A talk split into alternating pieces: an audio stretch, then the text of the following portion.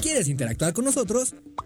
Búscanos en nuestras redes sociales como El Choro Matutino. Agréganos en WhatsApp al 777-443-4208. ¿Y por qué no? Sintonízanos desde la página web www.elchoromatutino.com. También puedes llamarnos a cabina al 311-6050. De lunes a viernes, de 1 a 3 de la tarde por Radio Desafío. Somos la mejor revista informativa del país. Somos...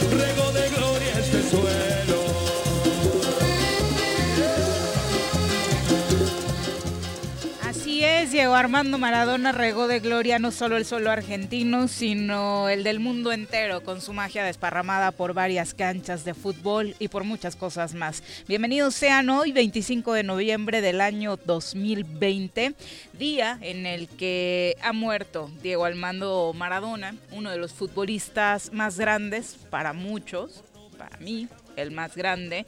Hay algunos que por supuesto, por lo que se está viviendo ahora con nuevas figuras como Lionel Messi, para algunos en antaño, como lo fue Pelé, pues se seguirá generando la discusión, pero lo que le aportó en su momento Diego Armando Maradona a este deporte ha sido punto y aparte y hoy ha dejado este mundo. Ya ahondaremos en los detalles, por lo pronto bienvenidos, les saludamos a través del soromatutino.com, de radiodesafío.mx, de YouTube, de Facebook, de nuestra aplicación El Choro Matutino, lista para Android, en la tienda de aplicaciones que ustedes seguramente ya habrán descargado y los que no pues vayan corriendo, y también a través de Spotify en el podcast para todos los que nos escuchan en un horario diferente al que eh, solemos transmitir totalmente en vivo, que es de 1 a 3 de la tarde. Señora Rece, ¿cómo le va?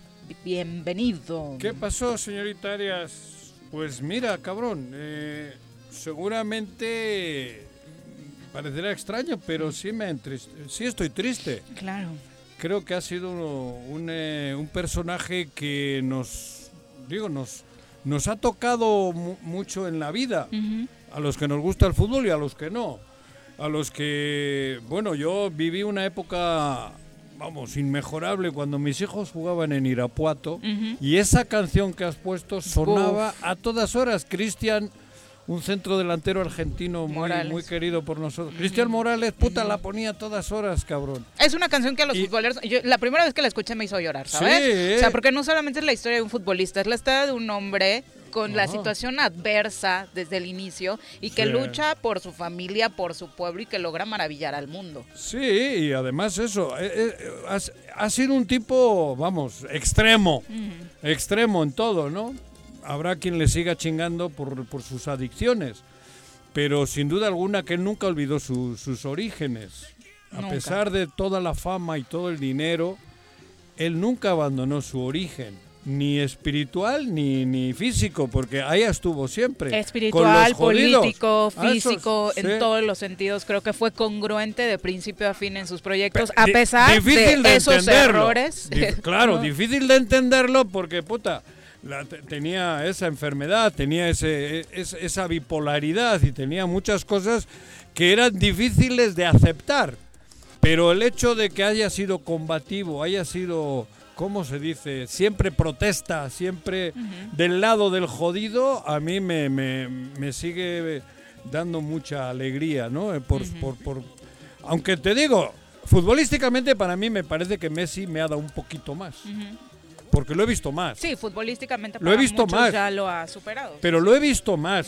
Al otro lo veíamos mm, no tanto, ¿no? Bueno, a él lo vi hasta en persona en, en- en Bilbao. Eh, los dos últimos títulos del Atleti de Bilbao los ganó en este contra el Barcelona de Maradona, que eso todavía le da más mérito al Atleti de Bilbao. cualquiera. Porque era Maradona, Schuster y Menotti de entrenador.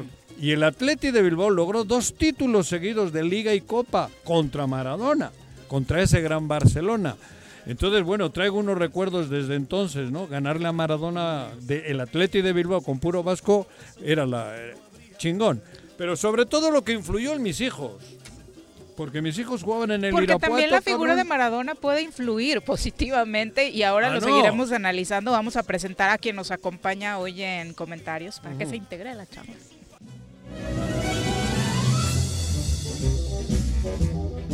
Doctor, ¿qué vamos a hacer hoy? Lo mismo que hacemos todos los días. Tratar de conquistar al mundo. ¿Desde el laboratorio? No, desde la cabina del choro matutino. Llega con nosotros el doctor Iván Dunker.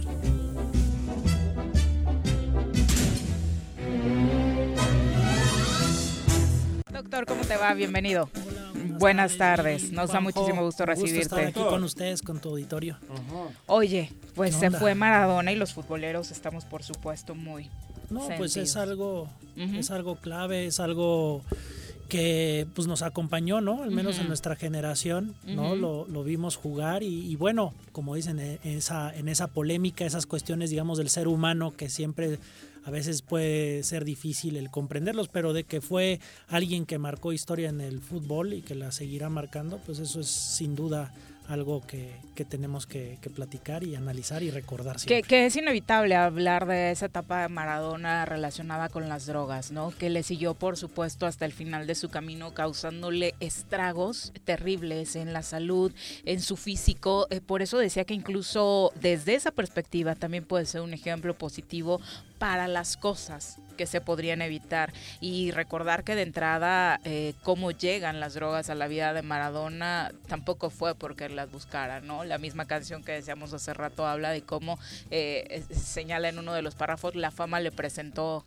Sí. este camino. Sí, mira, yo creo que por una parte está el deporte, que por supuesto te exige disciplina mental, te exige la disciplina física, Fortaleza. ¿no? La fortaleza, pero hay circunstancias, sobre todo dentro del deporte de alto Los nivel, cimientos. comerciales, intereses, claro. Y ¿no? los cimientos. en donde creo que a muchos de nuestros deportistas eh, a veces no se les acompaña en esa formación humana, ¿no? Porque como tú lo has comentado, muchos pues vienen de condiciones muy difíciles, entran al fútbol, tienen éxito, pero hay muchas deficiencias sociales, circunstanciales, y creo que hay muchas veces las ligas eh, tal vez no hacen el, el suficiente esfuerzo para acompañarlo, lo desconozco, pero eh, es No, no parte, lo de, ese, hacen. es parte No. de, ese, de ese trabajo Aquí en no. donde al final el deportista, cuántas historias no tenemos de deportistas que al final ese dinero que hicieron, ese éxito, pues se pierde. ¿no? Que Y se a gana muchísimo en el mundo Y lo del vemos fútbol. como a veces se pierde de cosa absurda, que dices, ¿cómo es posible que, que haya caído de esa forma? ¿no? Entonces creo que eh, vale la Pero pena. yo no el- creo que es caída, yo creo que es parte de, porque si no hay cimientos, no hay donde soportar el, el- Por eso la palabra caída no sé, es relativo. Él fue un privilegiado en el fútbol, en el deporte, pero no, no le dieron la solidez en los otros aspectos. Seguramente. Venía de uno de los barrios más pobres de Argentina. La educación su- su de Maradona de- no era Pero necesariamente justo, la mejor. justo ahí yo creo que los equipos, digo, que, que sobre todo cuando llegas a grandes equipos, tendrían que tener, digo, no una escuela, pero sí un acompañamiento incluso Ajá. de qué hacer con tu dinero. difer- Claro. No, o sea, La diferencia de Messi con Messi. Que Messi, estuvo arropado por el chavito, Barcelona, sí. Ya lo llevan a Barcelona. Sí. Y ahí le van, aunque no tan tan tan temprana, a tan temprana edad, pero le agarran a tiempo con 13 años para fo- para fortalecer sus bases. Mm. Claro. Y Messi pues tiene otra formación muy distinta, aunque hayan nacido en lugares Y- parecidos, Sí, sí. pero a Maradona nadie le dio esa so- so- solidez. Al contrario, lo usaron. Hubo Desde muchos que usaron la figura de Maradona Coppola, para enriquecerse, sí, como su es muy frecuente que sí. pase. Yo creo que esa es la inercia. Yo creo que más bien la excepción es aquel deportista que sabe sacudirse un poquito ese control y, y de alguna forma puede realmente empezar a decidir hacer sus cosas. ¿no? Pero a pesar de todo eso, él siempre ha estado con el jodido. Ah, eso sí, digo, ideológicamente. Siempre ha estado con el jodido, con sus graves errores, con sus graves problemas, pero nunca, nunca dejó de estar con el, con su mundo. Sí. Y siempre defendiendo y siempre luchando por él, hasta en el mundo del deporte. ¿eh? Y lo de la cancha, por supuesto, punto y aparte. No. Vamos a escuchar este repaso de Diego Armando Maradona. Eh, decíamos, en la cancha incluso dejando para siempre el recuerdo de ese gol del siglo en el Estadio Azteca marcado a una Inglaterra a la que Maradona decía le vamos a ganar y no Las solamente en la Malvinas, cancha, ¿no? Sino hablando del Malvinas. conflicto político Ajá. que existía entre Argentina e Inglaterra desde aquel entonces. Ahí la tiene Maradona, lo marcan dos, pisa la pelota Maradona, arranca por la derecha el genio del fútbol mundial, y es el tercero a tocar para Borruchaga siempre Maradona, genio, genio, genio, ta,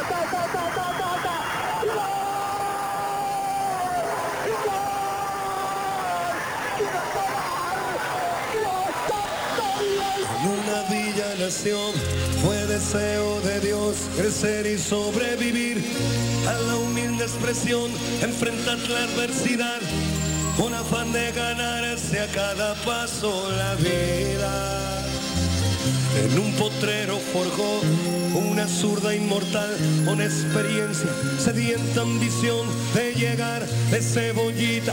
Soñaba jugar un mundial y consagrarse en primera. Tal vez jugando pudiera a su familia ayudar.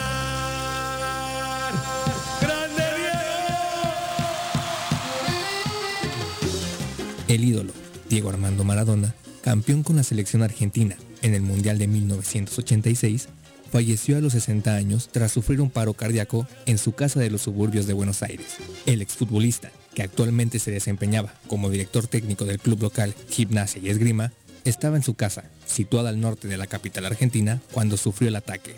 Siempre estarás en nuestros corazones, dijo la Asociación de Fútbol Argentino en su cuenta de Twitter.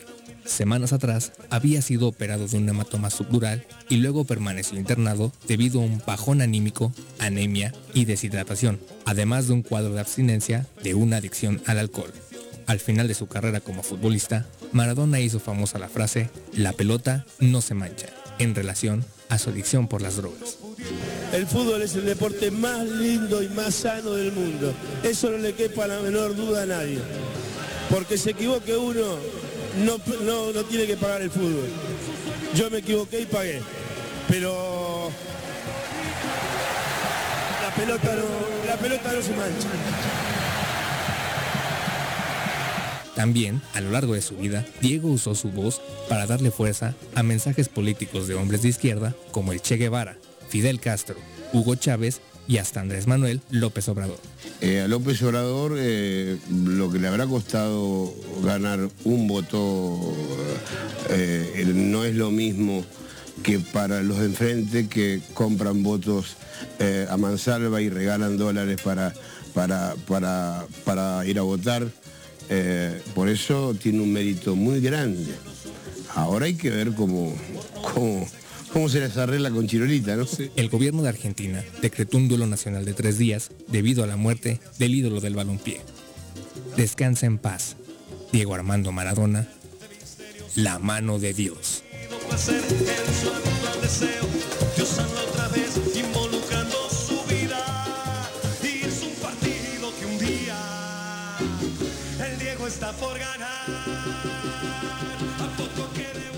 Y en efecto, ahora que hablábamos de Fidel Castro hace cuatro años, el mismo día, Mismo ¿no? día. Curioso, un hombre que fue su amigo durante mucho tiempo, que lo acompañó incluso en varios de sus episodios políticos y de salud, porque Diego en una de sus recaídas fue a tratarse precisamente a Cuba. Cuba y ahí obtuvo un poco de mejoría en sus padecimientos precisamente a raíz de los estragos que dejaba el consumo. de Yo ¿no? conocí a Cuba en Cancún Ujú. Cuando regresó de Cuba, en uno de los viajes, cuando teníamos Ah, la cuando tercera por allá. en Chetumal, en- con Chinto. Con Chinto, sí. Ahí lo vimos. Digo, y estaba en Cuba en una de sus rehabilitaciones, o cómo le llaman. Porque lo intentó. Sí, ¿no? él Sí, luchaba. es uno de, los, es uno de los problemas ¿no? que Luchó. tenemos en, en materia de salud. Se lucha, pero es una lucha difícil y la recaída siempre está a la vuelta de la esquina. ¿no? Y de nuevo, o sea, platicamos, el, el contexto siempre pues es particular y a veces los círculos sociales, eso siempre también es una inercia difícil de vencer para, para recaer. Pero bueno, más que, más que, más que tal vez recordarlo por eso, recordarlo por sus logros y que como decía Juanjo, creo que siempre tuvo ese amor a la, a la pelota, ¿no? Y al fútbol, ¿no? Y, y bueno, se reconocía él también como alguien con fallas, pero... Pero un hombre con, como- con errores. Claro, claro, claro, y lo reconocía. Pero lo cual, lo cual, errores, lo claro. cual- lo cual tampoco, lo cual también es, es importante Sí. recordar y aprender de esas vidas, ¿no? Entonces, bueno, es Pues toda un una ser historia. humano como cualquiera de nosotros, Muy. ¿no? Pero además muy humano. Muy humano porque, cabrón, la cagamos y no reconocemos. Y además porque no se, no se mantenía, porque muchas veces se recomienda mantente jugando fútbol y no hables de nada. ¿no? Ajá, y, sí, y- pues y bueno, él malo bien, bueno, simplemente hablaba y O- se metió en muchas O cosas. como Pelé, que fue un colaborador del sistema. Sigue siendo, hace Digo, poquito sí. subía una playera Ajá. que le había mandado Bolsonaro y Claro, demás, ¿no? por Es un hombre exacto, que ha uno- caminado muy de la mano Un oportunista financiero. del poder. No, yo, le, eso. yo le reconozco, digo, en, en ese término humano, a, a un futbolista que tuvo éxito, pero que además como humano y, y- y, bueno, en el nivel de reconocimiento social que tenía, que se aventuró a platicar y a externar su opinión, mal o bien estemos o no de acuerdo. y Y, creo que eso es de valor y enfrentar también seguramente consecuencias, ¿no? Que a la otra posición, Lo que, que- es, vi- es válido, pero que es de quedarte pues Lo ahí que en el, la ocurrió zona en de. Estados Exacto. Unidos todavía trae sus sospechas cuando le, le corrieron del Lo del mundial. 94, Ah. el Ajá, doping, ¿no? Eso fue un castigo aquel. duro en aquel doping que le Sí, dieron sí. en Estados Unidos, cuando él siempre ha sido un detractor del imperio gringo. Eh, De la FIFA, además. De no, la o sea, FIFA con la FIFA estuvo peleadísimo durante mucho tiempo. Eh, recordarán aquella escena donde le entregan un reconocimiento y se lo dedica a Fidel y al Che. Guevara y lanza un discurso de izquierda que a todo mundo deja atónito, ¿no? Claro. Porque consideraban y siguen Pero considerando además- lo que ni siquiera era el momento ni el lugar. Totalmente natural, porque Sí, sí. él lo que practicaba era lo que de niño mamó. O sea, él nunca se salió de ahí.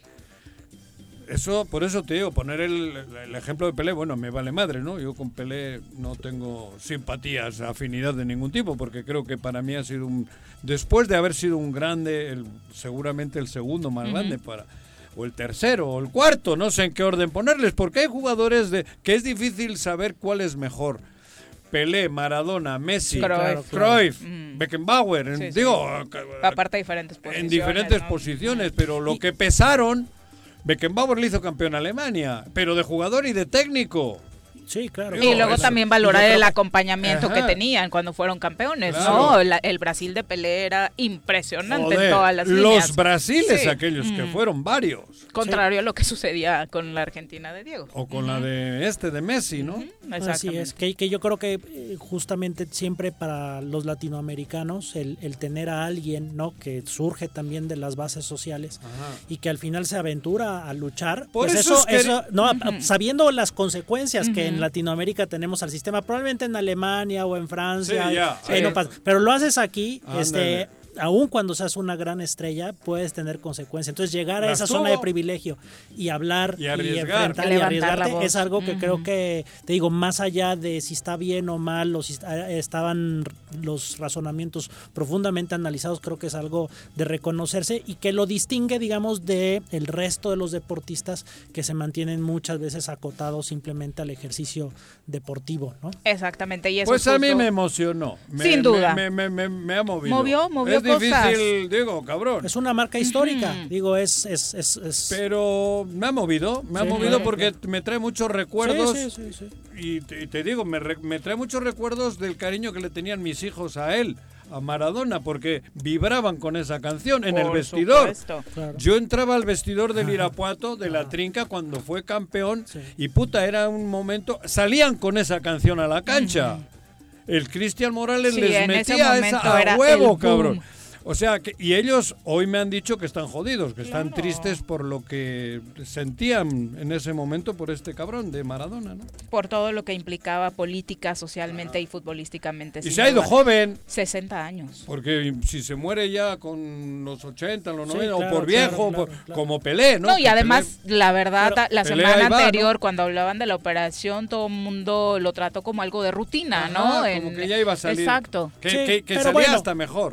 Digo, era algo que él, como lo acabamos de escuchar, bueno, pagó el precio, ¿no? Y Sí. desafortunadamente en la salud Quemó hay las bielas. años que ya no recuperas. Quemó Entonces, las bielas. Digo, si físicamente lo veíamos, No, pues, se era algo notaba, que estaba sí. No, avisando. estaba- si no era ahorita, era hecho mañana. mierda. ¿no? Digo, Entonces, físicamente y de eso a veces mierda. ya es muy difícil el, el poder recuperarte, Sí, por ¿no? dentro. Entonces, bueno, es una lástima, Ni por supuesto. dinero. No, no, no, No, no, no, no, no. se puede. las, bielas El tema de su lenguaje era ya terrible, ¿no? Esta etapa que estuvo con Dorados, escuchar sus entrevistas daba pena ajena que le pusieran el micrófono enfrente Sí. porque era eh, imposible que hilara, que hilara una frase completa, ¿no? Sí. Ya, ya no podía.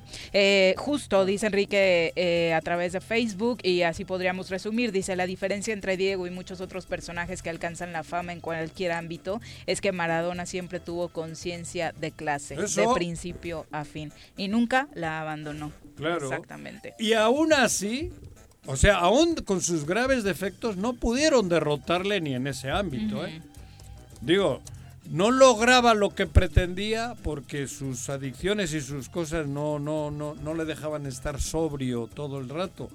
Pero el poder nunca lo pudo derrotar, ¿eh? Ni creo que tampoco las No. bases sociales lo tacharon de traidor. No, ello, eso- Entonces Pues- creo que eso, o sea, ya eso es, es, algo excepcional. Ya queda Eh, para estar viendo ahorita los canales que, que la prensa argentina, la futbolística es la más dura Sí, seguramente sí, en Latinoamérica y verlos a todos a punto de la lágrima, escuchar al Sí. presidente argentino decretar tres días de luto nacional, Críticos y a habla favor, de claro. lo que implica una figura como la de Diego Armando, ¿no? Sí, sin duda. Bueno, Leyenda.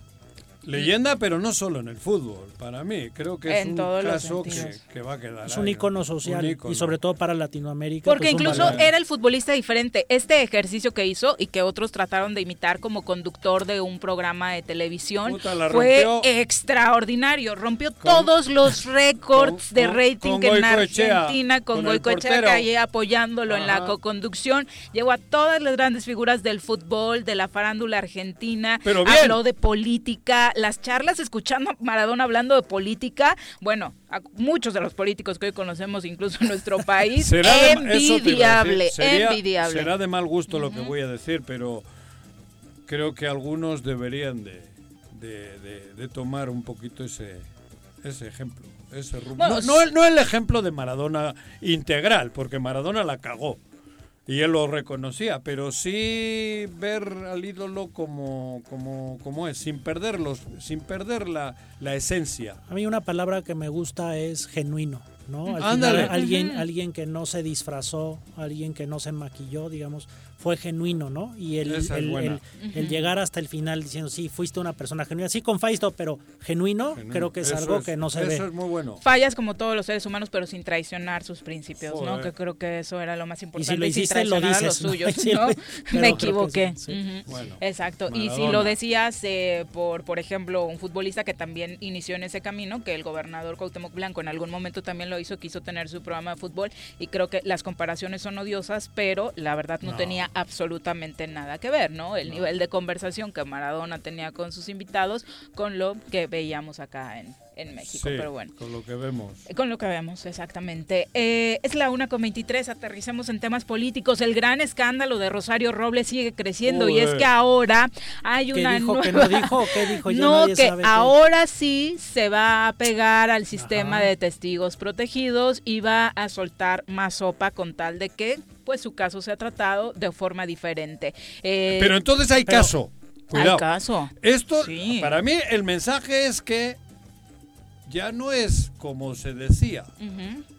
Hay caso. Porque si dice que va a soltar la papa es porque hay papa. Es que incluso varios trataban a Ah. Rosario hasta ahora como chivo expiatorio de pobre. eh, es- Ajá, era la única inocente. mujer del gabinete de Peña y Ah. por eso ella es la detenida. Aunque hay un, ahí digo, no me he actualizado cómo, cómo ha avanzado el caso el día de hoy, pero había un, como un jueguito en donde de pronto sí los abogados salieron y como que dijeron incluso en contra de quién iba Sí, a Después hubo un Twitter de Rosario Sí, sí, sí. en donde decía que bueno Les pedía que- prudencia. que porque había cosas que se estaban diciendo que no había dicho y pero no dice qué, en ¿no? la-. Entonces como que es Pero el eh, abogado en la noche ratifica. ah. Lo escuché. Sí, al parecer la molestia de Rosario era solamente que se le habían adelantado y que veía en riesgo que su entrada al sistema de testigos protegidos pudiera estar en riesgo porque se había mediatizado, pero no negó, que era lo que decían los abogados, nunca negó lo que habían dicho. Hoy el presidente Andrés Manuel López Obrador habló precisamente del tema en la mañanera. ¿Qué pasará con Rosario Robles? Es muy bueno el que se utilice este mecanismo. Nada más que debe de eh, procurarse eh, primero, pues el que no eh, signifique acusar sin fundamentos, sin pruebas, que no sirva eh, este mecanismo para fabricar delitos, porque también eso es una injusticia, y al mismo tiempo que eh, si se trata de bienes sustraídos de la hacienda pública, se recuperen esos bienes, es decir, que se repare el daño. Eso es muy importante porque si no, pues eh, no se eh, beneficia a la hacienda pública, hay que devolverle al pueblo lo robado. Que eso es lo que pretende hablo con todos. Tendría que encontrar a varios. Y es que, por ejemplo, en el tema de la estafa maestra pretenden recuperar recursos, ¿no? Sí, yo creo que bueno, todos por Estamos supuesto hablando de 5 mil millones, Sí, o sí. 7 mil, o esperamos 8 mil millones. Y o sea, mucho de eso se gastó, porque según lo que dijeron los abogados, se fue a la campaña de José Antonio Meade. Pero quien la gastó, que la regrese. Claro. Eso por una Primera. parte. Y primero que pues se, se, se juzgue y que efectivamente se demuestre, ¿no? Se demuestre en la justicia Ah, pero- que alguien cometió un daño y que se repare. Es ver. el primer paso. Pero aquí vamos a hablar de, de- de la persona, de ella. Ajá. Bueno, de ella por, por- no porque sea mujer. Porque es la implicada. Es la implicada. A mí que no me joda. Hasta ahora ha estado calladita. Y decía que no había delito. Ahora hay delito y dice yo lo voy a decir. Ah, Ok. cabrón. ¿Y por qué no lo dijiste al principio? ¿Qué estabas esperando? ¿Que Peña Nieto y Videgaray te sacasen del pedo? A ver, si- ¿Y ahora qué vas a hacer? Porque lo que dice Bueno. Andrés Manuel, cuidado, es cierto. Tampoco ahora para yo librarme le metan pedos a algo. Que tiene que aparecer el peine con pruebas, no con dichos. Yo lo que vi una nota, no sé si eso ya haya ¿Qué? movido las cosas. No es lo mismo el que esté siendo acusado por algo, Ahora en le- donde igual te tienes que fletar cinco años y pues te Ah. callas y ya, a que de pronto tengas que enfrentar 40. 40, años. ¿no? Eso. Por, porque Pero- ahí vi la nota que era un poquito Ajá. como. Pues por eso ya lo no está es lo haciendo. mismo. Por eso ya cambia. por Sí, 40. sí. Pero por eso ha cambiado. Primero, no, aquí no pasa nada, todos somos chingones. No, no, no Bueno, hemos pues hecho nada. dice. Entonces solo eran cuatro o cinco añitos como, co- como hacen muchos y luego salen y disfrutan de un chingo de dinero. Hasta el hermano de Raúl Salinos de Gortari se chingó unos añitos, ¿no? Tres o cuatro. Y no está tan lejos Ah. esa etapa en la que Rosario Robles Ajá. tuiteaba, por ejemplo, el pasado 13 de agosto. Quieren borrar una vida entera de lucha por mejorar nuestro país y por abrir espacios. Cuando yo estuve peleando por los derechos de las mujeres. Quieren borrar mi historia, silenciarme y no es la primera vez. A muchas mujeres que nos hemos atrevido a atacar el orden patriarca- patriarcal se nos ha condenado y se nos ha mandado a la hoguera. Ajá. Dice, miles han sido asesinadas por su pareja y a otras nos mandan a la cárcel para excluirnos, para borrarnos. Pero más temprano que tarde aparecerán en mi camino juzgadores que con valentía apliquen la ley y me hagan justicia. Yo estoy tranquila. Mi tribunal es mi conciencia, decía Rosario Robles en cuatro tweets Joder, el pasado bien. 13 de agosto. Fíjate, 13 de agosto. Ahí va de presa política. Ahí está hablando como que está por otros motivos. Incluso solo por el hecho de ser mujer. Por el hecho de ser, por eso te digo, como presa política diríamos. Y ahora ¿Ahora qué? Ahora dice que no, ah, yo, a mí me protegen, me, me condenan a ocho añitos, nueve, salgo, pero yo les voy a decir qué pasó. Ah, cabrón, no que no. Y el 26 de octubre, otros tweets reveladores. Ajá. Tengo información confiable de que se han reunido ex colaboradores míos con gente de la fiscalía ofreciéndoles impunidad a cambio de que yo declare lo que ellos necesitan. También sé que lo que pretenden es que para que yo obtenga mi libertad, como en otros casos, es que señale como responsables a ex colegas míos de mayor jerarquía en el gabinete del sexenio pasado con el objetivo de dirigir allá sus baterías. Pues tendremos El que ver. punto es la conven- fue convencimiento Ah. de su tribunal que era su conciencia o realmente que aceptó ver, esta digo, invitación. por una parte esa postura cómo evoluciona, es muy probable que digo más ahorita, más de más que querer defender su legado de luchadora social, ahorita lo que esté buscando es la libertad, ¿no? No, la Este, libertad no la lo va a que sea. No la puede, momento no la, ah, ahorita pero, no pero inmediata, no pero ahorita. la está Es que buscando. después, Ella la ¿cuál de todos estos Ella es parte a del delito, porque Digo- ella está reconociendo que hay delito. Claro. Hay Y que delito cubrió hasta y que hoy a cubrió esas hasta personas. ahorita, cabrón. Digo, normalmente un luchador social está dispuesto Ah, puta, a incluso a, a- perder a la libertad. A, a la muerte. ¿No? Digo, con todo. a pe- Entonces, claro. por eso hay que ver cómo se mantiene esa postura frente a ahora este criterio de oportunidad. Ya dijo que no. Ya Sus dijo últimos tweets hasta hace una hora. He decidido acogerme a la figura de testigo colaborador. Por el momento es lo único que puedo informarles. Se han hecho declaraciones que no han sido acordadas conmigo. Reitero mi compromiso, esto es hace una hora, reitero mi compromiso de hablar con la verdad. He pedido a mis abogados generen una estrategia jurídica conjunta para acceder a un criterio de oportunidad consciente de lo que significa mi situación. Seguro habrá quienes nieguen los hechos, pero las pruebas hablarán. Ahí está. Entonces ahí. Ya, o sea, Eso es Pero qué confusión, ella. parecen personas Pero- diferentes las que han escrito No, en eso esta sí, o sea, esa, incongru- esa incongruencia sí. está y creo que se entiende por estos amigo. últimos cambios, ¿no? Eso es, eso es claro, ¿no? Amigo. Ahora hay que escuchar también a la contraparte, ¿no? Que es ahí en donde pasamos ese segundo nivel, que es la, el sistema de Y a los justicia, rectores. en donde Videgaray, pues entiendo que lo que ha comentado, que se ha difundido ahí en redes sociales, pues primero que lo demuestre, ¿no? Bueno, pues O sea, eso. Entonces ahí es en donde al final en el sistema de justicia se tendrá que demostrar Pero hasta ahora si no- es no o es desesperación. Pero hasta ahora no se había movido nada porque ella no ha dicho nada. Ella. Ahora si dice, se mueve. Se va a mover. Y Videgaray y Peña Nieto y están cagados. Claro que están cagados. Y los rectores, porque hay ocho universidades en el pedo. Involucradas, Entre sí. ellas la Sí. nuestra, ¿eh? Que Ahora, ahí, me, ahí lla- tú ahora, más me que llama, me, me llama la atención Deja de molestar. Digo que hay al que yo. No, estoy hablando en serio. que hay que hablar. No, no, no, ahora no, sí, estaba o sea, la UAM está sí, obviamente. claro. ¿no? Está en el pedo. No, no, sí, sí, y el rector claro, está en es ese, pedo. El exrector, exrector. Bueno, el ex rector, digo. Es- y- Digo, sí, güey. Yo creo que lo que lo que sí es importante es cómo se va manejando esto en el sistema de justicia. Efectivamente es interesante cómo ahorita Rosario sale y siempre ver a una persona frente- asociada a la Sí. estafa maestra que habla está bien. Lo que lo que me parece lo que me llama la atención es que ese tipo de desvíos que hubo, ¿no? No Ocho mil- pudieran ya ser demostrados desde el manejo que hubo en el sistema financiero, ¿no? O sea, yo creo que independientemente de que Rosario habla, hable o no hable, hay suficiente o debería haber suficiente ya evidencia en el sistema financiero. Entonces aquí hay otras Pero, consideraciones pero va a salir junto.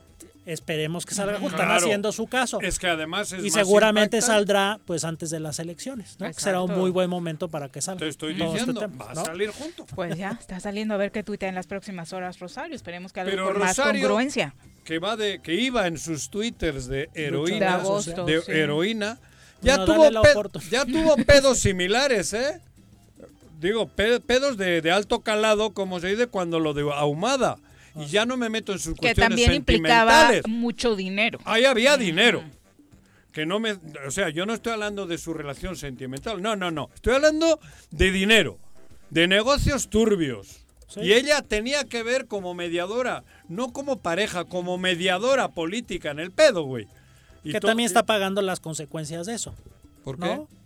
Pues digo, ¿con quién hizo esos negocios? ¿Qué tiene que ver esos negocios con que se hayan chingado en la estafa maestra No, 8 está mil bien, millones? está bien, pero ah, no, también tú se ha tampoco me vengas manejado a eso desde el que es inicio. venganza de Andrés Manuel. Si No, ella sé, hubiese sido, sé, hubiese sé, sido no pura y casta, no estaría. sé. No, ingenio quieres sé, ser tú. No sé, no sé, Ahora, pero no de deshagas de la historia y de que fue- quienes estuvieron Ah, eh, involucrados pero- en esos temas ¿qué? también ahora están en el poder. por- e- Entonces, ¿Quién?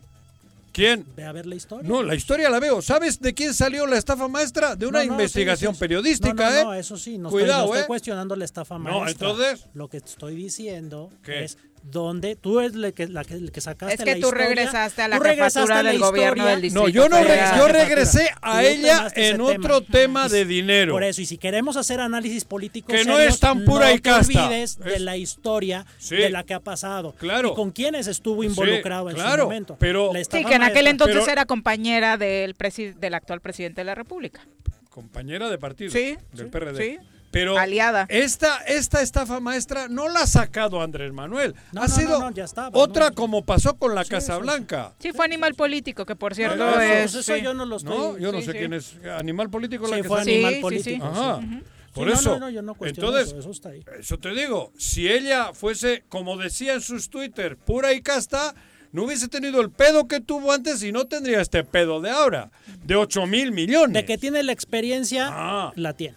Cabrón. Eso que eso. Una con 30 sí, en aquel entonces le tuvo que pagar nada más 400 millones de pesos por un fraude ahumada, ¿no? Que salió ganón por todos Por lados, todos lados. porque ni cárcel le bajó Ese lana sí, a ella, ese- ¿no? ese O sí sea, ¿no? Y, y- y- pero cuidado. Por cierto, y- en Argentina. Y en ¿no? este caso, si ella no hubiese hecho esto, Andrés Manuel se la pelaba, por, mucha, por, por mucho que hayas querido insinuar que hay una venganza política. Si ella no hubiese tenido este delito tan cabrón, ella estaría ahora en su Ah, bueno, casita sí, o sí, estaría sí, de senadora o de diputada.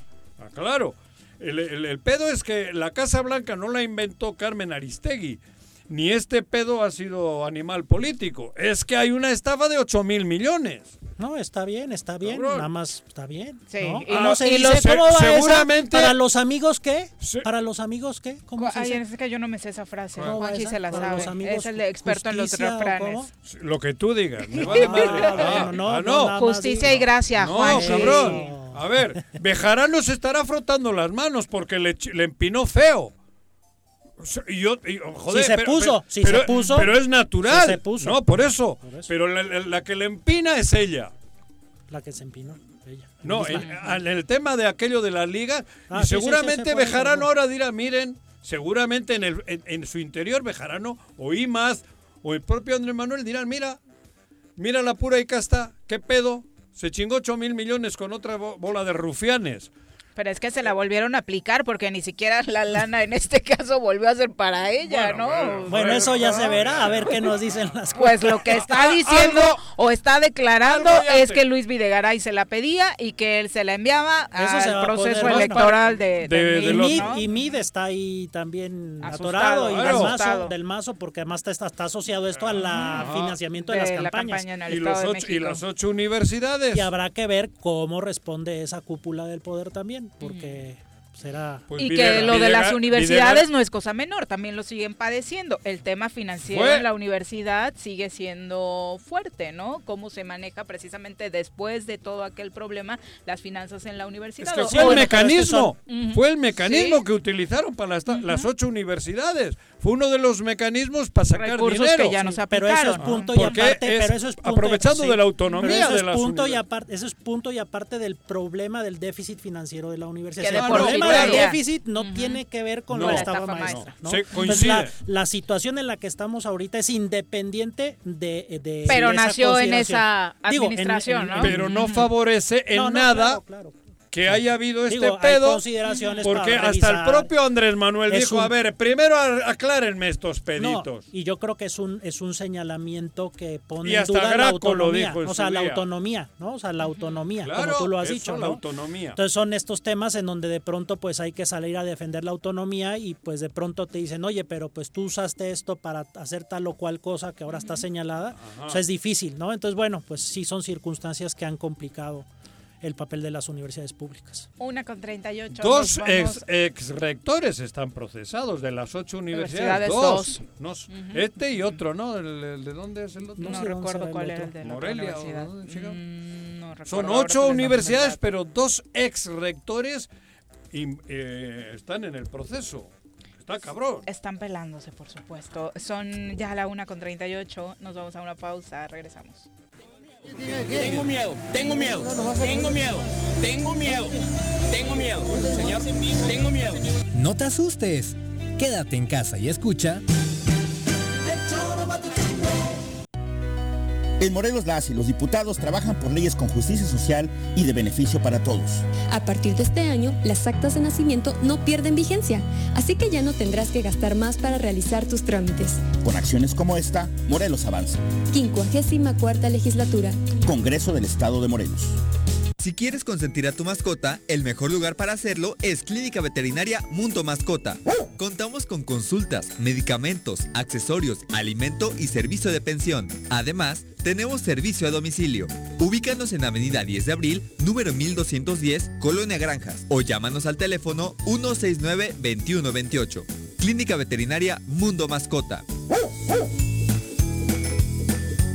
Paga 11 y recibe 12 meses de servicio de agua en 2021. El SCAPS te invita a participar en la campaña de pago anticipado. En noviembre obtén un 65% de descuento en recargos, gastos de cobranza y limitaciones de meses vencidos. La campaña aplica para tomas habitacionales y residenciales. Más información en el número 777-319-0082. Ayuntamiento de Jutepec. Gobierno con rostro humano. Cafetería, tienda y restaurante Punto Sano. Contamos con comida vegana y vegetariana, porque nos preocupamos por tu salud. Ven y conoce nuestros productos orgánicos y suplementos alimenticios, al interior de Plaza Andrómeda, local 19, en calle Pericón, Lomas de la Selva. Contáctanos al 372-3514 o búscanos en Facebook como Punto Sano Cuernavaca. El gobierno municipal de Yautepec te invita a que aproveches los grandes descuentos en el pago del impuesto predial. 17% en octubre, 14% en noviembre y 12% en diciembre. Además, jubilados, pensionados, personas con capacidades diferentes y adultos mayores obtienen 50% de descuento. Además, participas en la rifa de un auto último modelo y dos motocicletas. Paga en línea en www.yautepec.gov.mx o asiste a las oficinas de catastro. Avenida Revolución sin número, carretera Cuautla Cuernavaca, Colonia Atlihuayán, en Yautepec. Te esperamos. Va por Yaute. ¿Se va a hacer o no se va a hacer la carnita asada? No, no se va a hacer ninguna carnita asada. Mejor quédate en casa y escucha.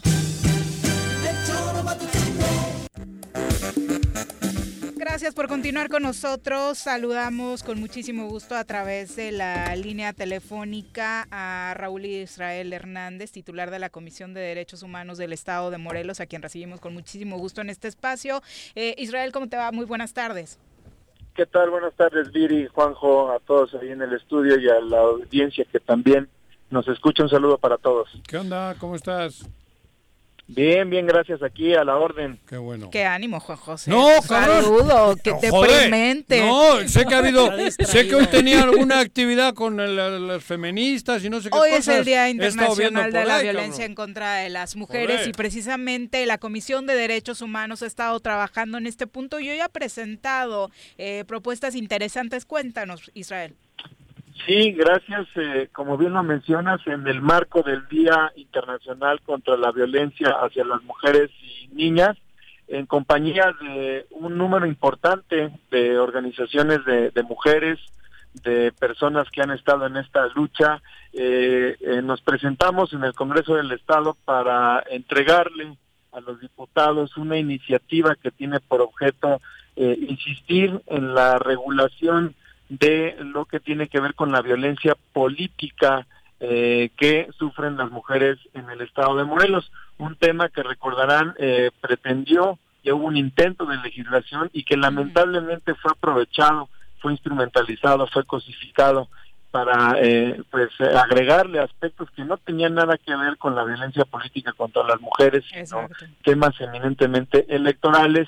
Y ahora sí que eh, eh, pretendiendo legislar violencia política contra las mujeres, se cometió violencia política en contra de las mujeres, porque esta legislación que se eh, hizo en un solo dictamen, a la postre fue cuestionada, porque eso no era lo correcto en el proceso legislativo y la Corte lo echó para atrás y se llevó, ahora sí que, como se dice coloquialmente, entre los pies una lucha de tantos años.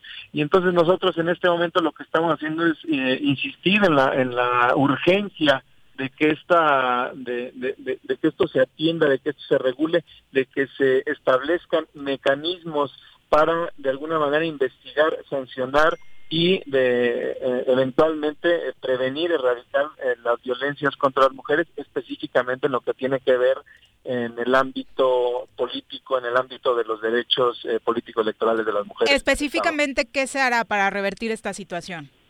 Bien, pues ahorita lo que estamos haciendo es presentar la iniciativa. Hay hay personas que eh, han eh, eh, dicho o han manifestado, han expresado que no hay manera de que avance por la llamada veda electoral.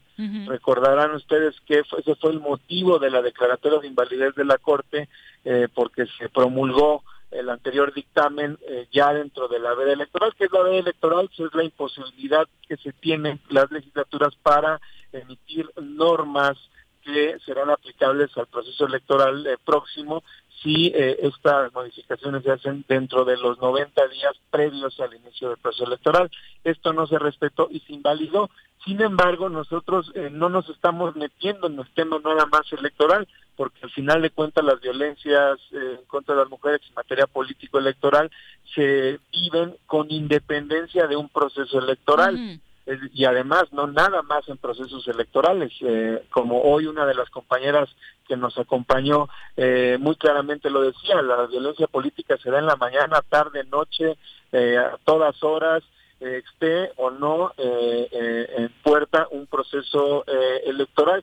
Y en ese sentido no hay obstáculo esa famosa ley electoral no es una una cuestión que impida la legislación. Al contrario el no legislar supone una violación eh, permanente de violación y de, y de responsabilidad internacional por no garantizar los derechos de las mujeres en el estado de Morelos. Entonces, lo que se está planteando es que se insiste en esto, convocando con urgencia a todas las fuerzas políticas para que se sumen sin filias eh, ni fobias. En esto creo que eh, no debe de, de verse mermado o de alguna manera contaminado por esos aspectos. Es algo que tiene que salir con urgencia y que sea aplicable en lo inmediato. Estimado Israel Iván Martínez Dunker, una pregunta. eh, ¿qué- qué- cómo podemos entender desde la ciudadanía a lo que se refiere qué es la violencia política? ¿Cómo, ¿Cuál cuál sería la definición a compartir? La violencia política, eh, al final de cuentas, consiste en cualquier acto u omisión que eh, de alguna manera menoscabe, anule, disminuya, eh, eh, produzca una merma en el, en el pleno ejercicio de la participación de las mujeres en la vida política. Y de eso eh, tenemos muchísimos ejemplos, inclusive la propia Comisión de Derechos Humanos ya le ha entrado a estos temas, recordarán la eh, recomendación inédita que emitimos por las expresiones de un diputado en contra de eh, eh, sus colegisladoras en el uso de la máxima tribuna. Eh, ejemplos se dan todos los días, a todas horas, en los partidos políticos, en los distintos ambientes, en las distintas facetas en las que se desenvuelven las vidas de las mujeres en este estado y en toda la República Mexicana. Pero bueno, nosotros tenemos la facultad iniciadora de leyes para eh, regular aquí en Morelos y es eh, el ejercicio de esa facultad la que hoy estamos eh, haciendo. Desde luego siempre ha- habrán otras instancias que pueden establecer instrumentos eh, que, se acumulen a estos esfuerzos, pero bueno, eh, en esta ocasión estamos haciendo esta acción concreta, real, material y eh, pertinente. Ahora, eh, tengo una pregunta justamente que, bueno, pues ya mencionaste estos ejemplos y un ejemplo, bueno, que ya ha sido muy conocido, ¿no? Particularmente frente a esta violencia que puede ser ejercida por diputados, ¿cómo, ¿cómo es compatible el buscar sancionar esta conducta frente a ciertos conceptos constitucionales que digo ni yo soy experto tú tú, tú seguramente los conoces y, y, y lo refiero aquí a nuestro auditorio como el 61 constitucional que nada más voy a leer este con, con, con- para tratar de contextualizar no el artículo 61 dice los diputados y senadores son inviolables por las opiniones que manifiesten en el desempeño de sus cargos y jamás podrán ser reconvenidos por ellas esto lo digo eh, porque incluso por ahí algunos otros legisladores en temas de otros estados han hecho alusión a este artículo como para decir yo puedo decir lo que quiera y a mí no me ataquen de que yo dije o alguien se sintió agredido. No, puedo ser no incluso una mujer, incluso una mujer. ¿Cómo, cómo e, e, es posible hacer compatible eh, esta iniciativa que están buscando con respecto a, estos derechos? Sí, gracias. Eh, muy buena la pregunta porque de hecho fue la defensa eh, que opuso el diputado a quien se dirigió esta recomendación y yo la verdad es que la desestimo por razones muy sencillas de la dinámica en que hoy por hoy debemos de entender los derechos humanos. Esa, eh, eh, esa inmunidad parlamentaria, así se le conoce, no es un derecho, es una prerrogativa. Los derechos fundamentales están por encima de las prerrogativas. Los derechos fundamentales eh, deben de ser promovidos, respetados, protegidos y garantizados por todas las autoridades en el ámbito de sus respectivas competencias. Los legisladores tienen competencias, pueden hacer uso de la tribuna, pero están sujetos a los mandatos constitucionales como lo son los principios de no discriminación y del respeto de los derechos humanos, en este caso de las mujeres. Esa inmunidad parlamentaria ha sobrevenido inconvencional inclusive porque es anterior a la reforma de 2011 en materia de derechos humanos. Es eh, el ámbito de aplicación, la manera en que se debe de aplicar esto debe de ser restringida y no puede servir bajo ningún concepto como justificación para incumplir, para violar, para, eh, para desbordarse en perjuicio de los derechos fundamentales de las mujeres. Muchas gracias. Ahora, en este tenor, la verdad es que ha sido un año en el que la Comisión de Derechos Humanos del Estado de Morelos ha propuesto dos iniciativas muy interesantes a favor de las mujeres, el derecho a decidir y esta. ¿Hay acompañamiento ya de los diputados y diputadas, al menos en la primera que ya tiene, de hecho, más tiempecito que la presentaron? ¿Hay diputados, legisladores que ya se hayan sumado y hayan dicho, sí, Comisión de Derechos Humanos, vamos con ustedes? Hemos presentado estas dos y, y otras más. ¿eh? ¿eh? Estas son las eh, las, más emblemáticas. Pero bueno, eh, hay otras que hemos presentado específicamente en el caso de la iniciativa para regular, para que se garantice el acceso al aborto legal y seguro. No hemos recibido todavía ningún acompañamiento por parte de un legislador en cambio, sí, lo, sí, sí sucedió en esta última iniciativa en la que presentamos el día de hoy. Nos, recibió, la diputada Ariadna Barrera en condición de presidenta de la Junta eh, Política y de Gobierno. Ella eh, estará eh, pues dándole el curso legislativo. Nosotros estamos pidiendo que se pueda dictaminar excepcionalmente precisamente en el órgano que encabeza porque ahí se aglutinan todas las fuerzas políticas. En esto se necesita de la participación, el compromiso de todas y todos, ¿no? independientemente de cualquier otra valoración de, de la naturaleza política los derechos humanos se deben de cumplir, están por encima de eh, pues cualquier eh, eh, digamos capricho o valoración sujeta a un baile político, ¿no? Esto es algo que urge que se legisle y es por eso que estamos presentando la iniciativa y que la dejamos en manos del legislador esperando que avance. En el marco del Día de la Erradicación de la Violencia contra las Mujeres, Israel, ¿cómo resumirías lo que estamos viviendo en Morelos respecto a este problema? Pues eh, yo creo que es eh, una eh, la situación que prevalece en materia de derechos humanos en general y particularmente de mujeres no es alentadora. Sin embargo, pues la Comisión de Derechos Humanos ha asumido el compromiso de entrarle a los temas por álgidos o discutibles o incómodos que sean eh, la, la, Comisión de, Derechos Humanos pues está entrando a estos temas, es una instancia que está para promoverlos, para defenderlos y, no vamos a, descansar porque como eh, me, me formulo la pregunta, la situación pues no es nada alentadora, somos eh, Estado puntero en muchos de los de las peores estadísticas que perjudican la vida de las mujeres y en su peor expresión que es en el tema del feminicidio. ¿no?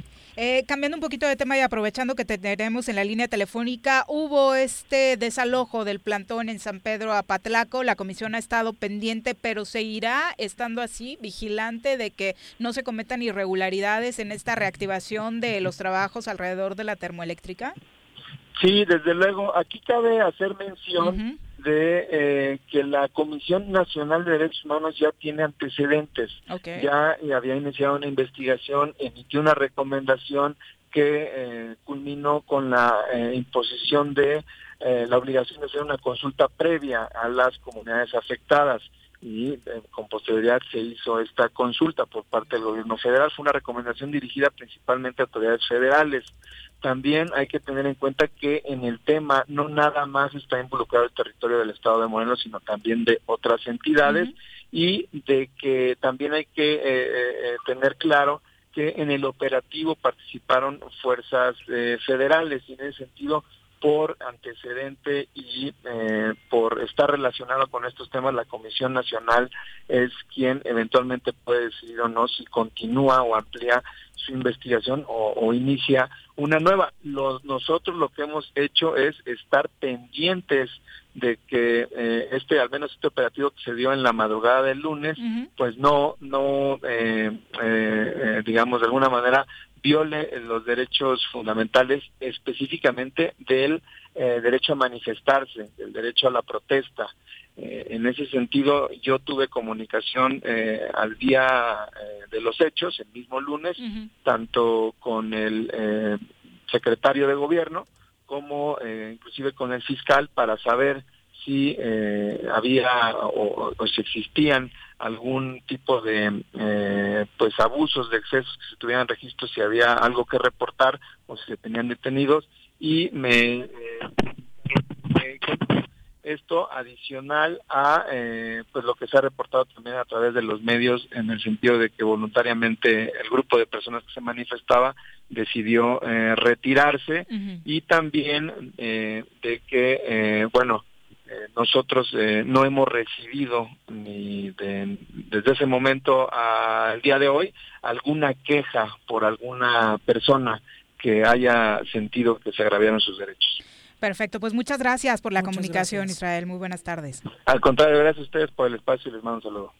Bueno, eh, pues digo, interesante que no, me, me, llama la atención que no se haya recibido una queja hasta este momento. Seguramente pensaría uno que la están preparando porque sí he visto por ahí vía Zapata algunos que sí estaban inconformes con con lo que ocurrió. Más por cómo se ha estado manejando legalmente el asunto. Creo que les enojó más que el propio desalojo el tema de la rueda de prensa que Comisión Federal de Electricidad y, Gobierno del Estado de Morelos dieron de manera conjunta negando que este grupo de opositores tuviera todavía algún amparo a su favor cuando ellos aseguran haberlo tenido. Del plantón como tal, eh, platicamos acá con alguno de los líderes opositores y nos señalaban precisamente que eh, no ya habían acordado no oponer resistencia porque quienes estaban quedando de guardia realmente eran muy pocos y era poner en riesgo la integridad de esas pocas personas que se quedaban en el plantón ante 500 eh, elementos de la pero entonces no fue, lo que pasa es que ahí el tema es de que entonces no podemos realmente interpretar esto como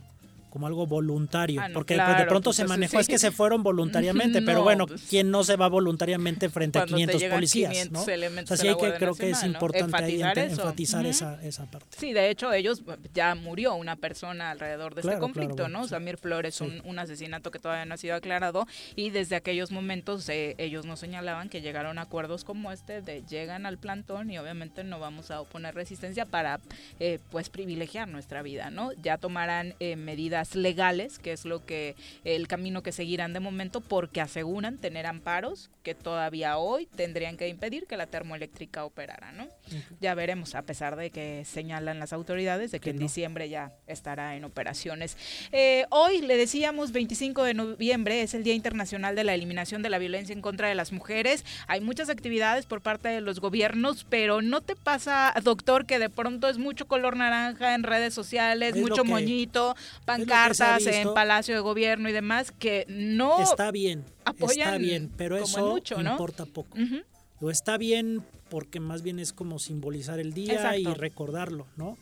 Pero la verdad, en el fondo, a mí no me importa que se pinten de color naranja o que hagan los eventos el día de hoy. Lo que me importa es que las mujeres dejen de morir y que a las mujeres se les respete sus derechos, cosa que no estamos viendo y que estamos viendo que empeoramos. Eso es lo que quiero ver, los índices. Y los índices nos están diciendo que ese día en donde parece que todo está a favor y hay toda una sensibilización, a la hora de la hora, pues realmente parece que pues acaba en simulación o en unos buenos deseos o que hay una gran falla en concretar ese color naranja en realmente un acceso a los derechos y a la paz que tienen las mujeres. A una vida libre de violencia en todos los sentidos. Por supuesto, hoy, a pesar de la contingencia sanitaria que estamos viviendo en muchos estados, eh, incluida la capital, la Ciudad de México, se estarán llevando a cabo manifestaciones feministas para visibilizar eh, la gravedad de este problema. Se espera que tres contingentes, al menos en la Ciudad de México, estén marchando hoy para exigir la transformación de la situación actual de las mujeres en el país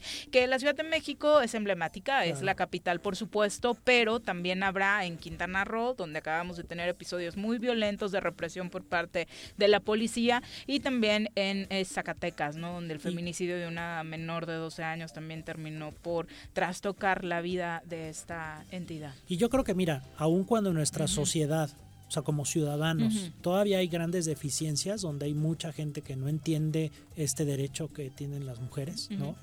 Creo que se ha avanzado mucho, o sea, se ha sensibilizado mucho, las nuevas generaciones están sensibilizadas, pero cada vez veo un sistema que finalmente es el que tiene que proveer de seguridad, de justicia, anquilosado. Es decir, que aunque hay deficiencias tanto en la ciudadanía como en el sistema o en el Estado, creo que la ciudadanía sí ha ido avanzando y de pronto el sistema sigue igual y sigue siendo la misma vulnerabilidad a la que están sujetos. Entonces se está creando cada vez una mayor discordancia y una mayor este, pues, enfrentamientos que estamos viendo, molestias, porque el sistema al final no está respondiendo con esos derechos a los que se está, eh, lo que está pidiendo pues, toda la ciudadanía. Y lo vemos todos los días. De pronto hoy en la mañanera, por ejemplo, fue la verdad satisfactorio escuchar a Olga Sánchez Cordero hablar del tema con tanto conocimiento, sí, con algunos temas muy propositivos de estrategias que desde la propia Secretaría de Gobernación el gobierno federal estará tomando y aplaude, ¿no? Que esos espacios ya estén ocupados por gente que sí quiere trabajar en el tema, pero luego pasa a tomar la palabra de nueva cuenta el presidente y empieza a decir cosas como que feminicidio y homicidio son lo mismo. Eh, y vuelves a pensar de nos faltan muchos pasos todavía por dar en este país. Y lo peor, que digo, saber, eh, Olga Cordero, ¿no? que finalmente tiene, por supuesto, la capacidad jurídica y entiende el tema del sistema de, procuración de justicia. Y, pero esa sensibilidad que comentas, ¿no? que bueno, se ve, al final ¿Es importante eso o lo importante es que esa sensibilidad la tenga el Ministerio Público? O sea, es ahí en donde está el gran problema, porque al final no te vas a topar ni con Andrés Manuel López Obrador ni con Olga Cordero. Con quien te vas a topar es con un ministerio público, con un policía. Y es ahí en donde creo que hay una gran falta de trabajo, de capacitación, de sensibilización, de selección de personal para que las mujeres puedan acudir con tranquilidad, con una garantía de que se les va a escuchar y que se les va a proveer de justicia. Ahí es donde para mí está el gran problema, es en la impunidad y en el momento en que una mujer se acerca al sistema de justicia. Por supuesto, quienes violentan, los hombres que violentan o mujeres que violentan a otras mujeres, por supuesto, es un problema de la ciudadanía, pero el gran problema también de que no cambia eso es de que no hay, es la impunidad y ahí está y, y no es tan difícil el cambiar eso. Sigue manteniéndose un sistema muy difícil de cambiar en donde sigue siendo para un mexicano lo peor es llegar al Ministerio Público. Sí, no te lo quieres ni imaginar y particularmente en casos como este de la violencia en contra de las mujeres. Escuchemos este reportaje preparado precisamente en el marco del 25 de noviembre y regresamos con más. Día Internacional de la Erradicación de la Violencia contra las Mujeres se conmemora cada año el 25 de noviembre como una forma de denuncia permanente a la violencia que se ejerce sobre las mujeres a nivel mundial y como una forma de exigir políticas que la eliminen. Se eligió esa fecha por ser el día en el que fueron brutalmente asesinadas las hermanas Mirabal, tres activistas políticas de la República Dominicana, por orden del gobernante Rafael Trujillo en 1960. Aunque de manera extraoficial, los orígenes de este día se remontan a 1981, cuando militantes y activistas en favor del derecho de la mujer lanzaban sus protestas ante la violencia de género. En 1979, las Naciones Unidas consiguieron la aprobación de la Convención sobre la eliminación de todas las formas de discriminación contra la mujer. Sin embargo, continúa siendo un grave problema a nivel mundial, por lo que se precisaba una normativa concreta en este aspecto. Por esta razón, la ONU también emitió en 1993 una resolución que incluye la emblemática Declaración sobre la Eliminación de la Violencia contra la Mujer, sentando las bases para un futuro libre de violencia de género. Fue en el año 2000 cuando la Asamblea General de la ONU designa el 25 de noviembre como el Día Internacional de la Eliminación de la Violencia contra la Mujer, invitando a gobiernos, organizaciones internacionales y a las ONGs a tomar cartas en el asunto y coordinar actividades que eleven la conciencia pública en cuanto a la eliminación de todas las formas de violencia contra las mujeres. Es importante recalcar que la violencia contra las mujeres y niñas se manifiesta de forma física, sexual y psicológica, e incluye básicamente los siguientes supuestos. Violencia por un compañero sentimental, ya sea violencia física, maltrato psicológico, violación conyugal o feminicidio. Violencia sexual y acoso, violación, actos sexuales forzados, insinuaciones sexuales no deseadas, abuso sexual infantil, matrimonio forzado, acecho, acoso callejero, acoso cibernético, trata de seres humanos, esclavitud y explotación sexual, mutilación genital, matrimonio infantil. Aún queda un largo camino que recorrer a nivel global. Hasta la fecha, solo dos de cada tres países han prohibido la violencia doméstica, mientras que en 37 estados todavía no se juzga a los violadores si están casados o si se casan posteriormente con la víctima. Además, en otros 49 estados todavía no existe legislación que proteja a las mujeres de la violencia doméstica. ¿Y tú? ¿Has vivido algún tipo de violencia? Una amiga que era maestra fue a solicitar empleo de profesora y cuando la recibió la directora le dijo, la, la vacante de intendencia no está disponible. Ni siquiera le preguntó a qué iba, nada más por su aspecto la discriminó. Eh, me acuerdo de una vez que fui a pedir trabajo, em, era sobre tratar con animales y me dijeron que pues ese, ese trabajo no era para mujeres porque podían ser pesados o ensuciarte y cosas así. Y al revés, pedí trabajo y me dijeron que el puesto que tenían para mí era de recepcionista porque era lo que se tenía que ver bonito o atractivo al entrar a un lugar, que te reciba una mujer porque pues físicamente atrae más a personas y a lugares y que da buena imagen. Pero solo por ser mujer nunca me preguntaron como mis aptitudes ni nada de eso. Me hacían burla, se burlaban de mí por mi cuerpo, porque decían que yo tenía cuerpo de señora, que estaba muy desarrollada y cosas así. Una de tantas experiencias que he tenido ha sido por mi cabello. Soy mujer, pero me gusta tener mi cabello muy corto y siempre me dicen, ay, te veías mejor con cabello largo, ¿por qué te lo cortaste? Y son comentarios que de inicio me molestaban, entonces los consideraba violentos. O también el hecho de que me digan que no cargues cosas pesadas porque practico CrossFit, porque te puede lastimar la espalda y entonces ya no vas a poder tener hijos eso me enoja muchísimo y me molesta, entonces me he sentido violentada. Son comentarios sencillos, pero es violencia de género, hacia mí que soy mujer.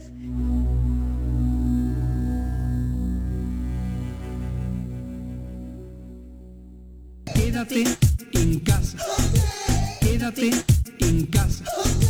Quédate en casa. Quédate en casa. Quédate, quédate, quédate. Y escucha. El Ayuntamiento de Cuernavaca, a través de la Tesorería Municipal, te invita a aprovechar la campaña de descuentos en el pago anticipado del impuesto predial y servicios públicos municipales 2021. 50% de descuento de septiembre a diciembre a todos los jubilados y pensionados, mayores de 60 años y personas con discapacidad. 20% de descuento en septiembre y octubre y 15% de descuento en noviembre y diciembre para todos los contribuyentes. Paga en cajas en línea y a 3 y 6 meses sin intereses con tarjetas participantes. Ahorra y colabora por el bien de todos, porque Cuernavaca lo vale. ¿Te gustan los caballos? ¿Tienes uno? ¿Sabes montar? ¿No? ¿Quieres aprender? Conoce los beneficios de hacerlo en Rancho de la Media Luna en Huitzilac. Contáctanos al 777-155-1062.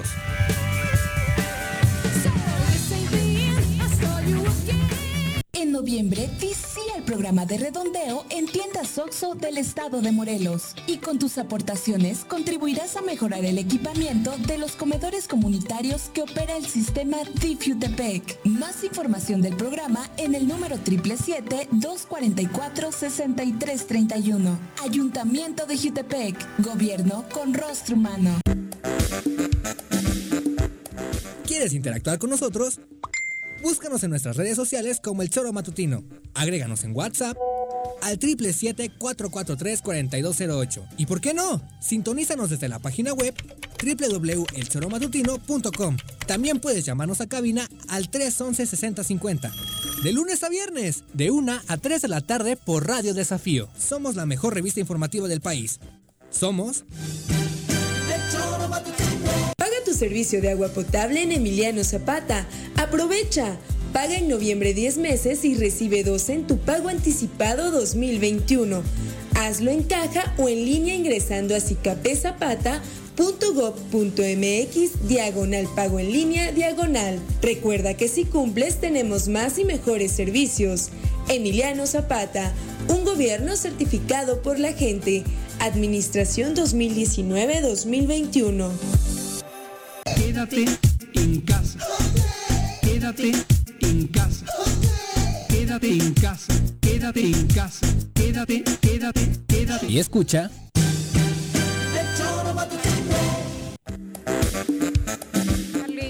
Peñalosa, un abrazo, gracias por acompañarnos. Dice que lástima lo de Diego, un gran futbolista, descanse en paz. También Alex Gutiérrez dice qué casualidad de la vida, mismo día del fallecimiento eh, de Maradona, que el de su amigo Fidel Castro, quien murió hace exactamente cuatro años. Y justo lo que comentábamos hace unos momentos. Samuel Enrique Corona Palacios nos escribe desde Fresnillo, Zacatecas. Te enviamos un abrazo, muchas gracias por escucharnos desde tierras zacatecanas. Joel JT, abrazo para ti Isabel Olivo, George Hernández eh, están escribiendo que dicen que ya no defiendas a tu amigo Vera, dicen por ahí. ¿Quién anda diciendo nada? Ni lo mencionó el doctor, eso se es ponen ahí, se ponen ahí, se ponen ahí todos tensos. Yo no escuché que mencionara su nombre en ningún momento, ¿no? Fue el señor Arrece que por ahí ya, se fue al baño.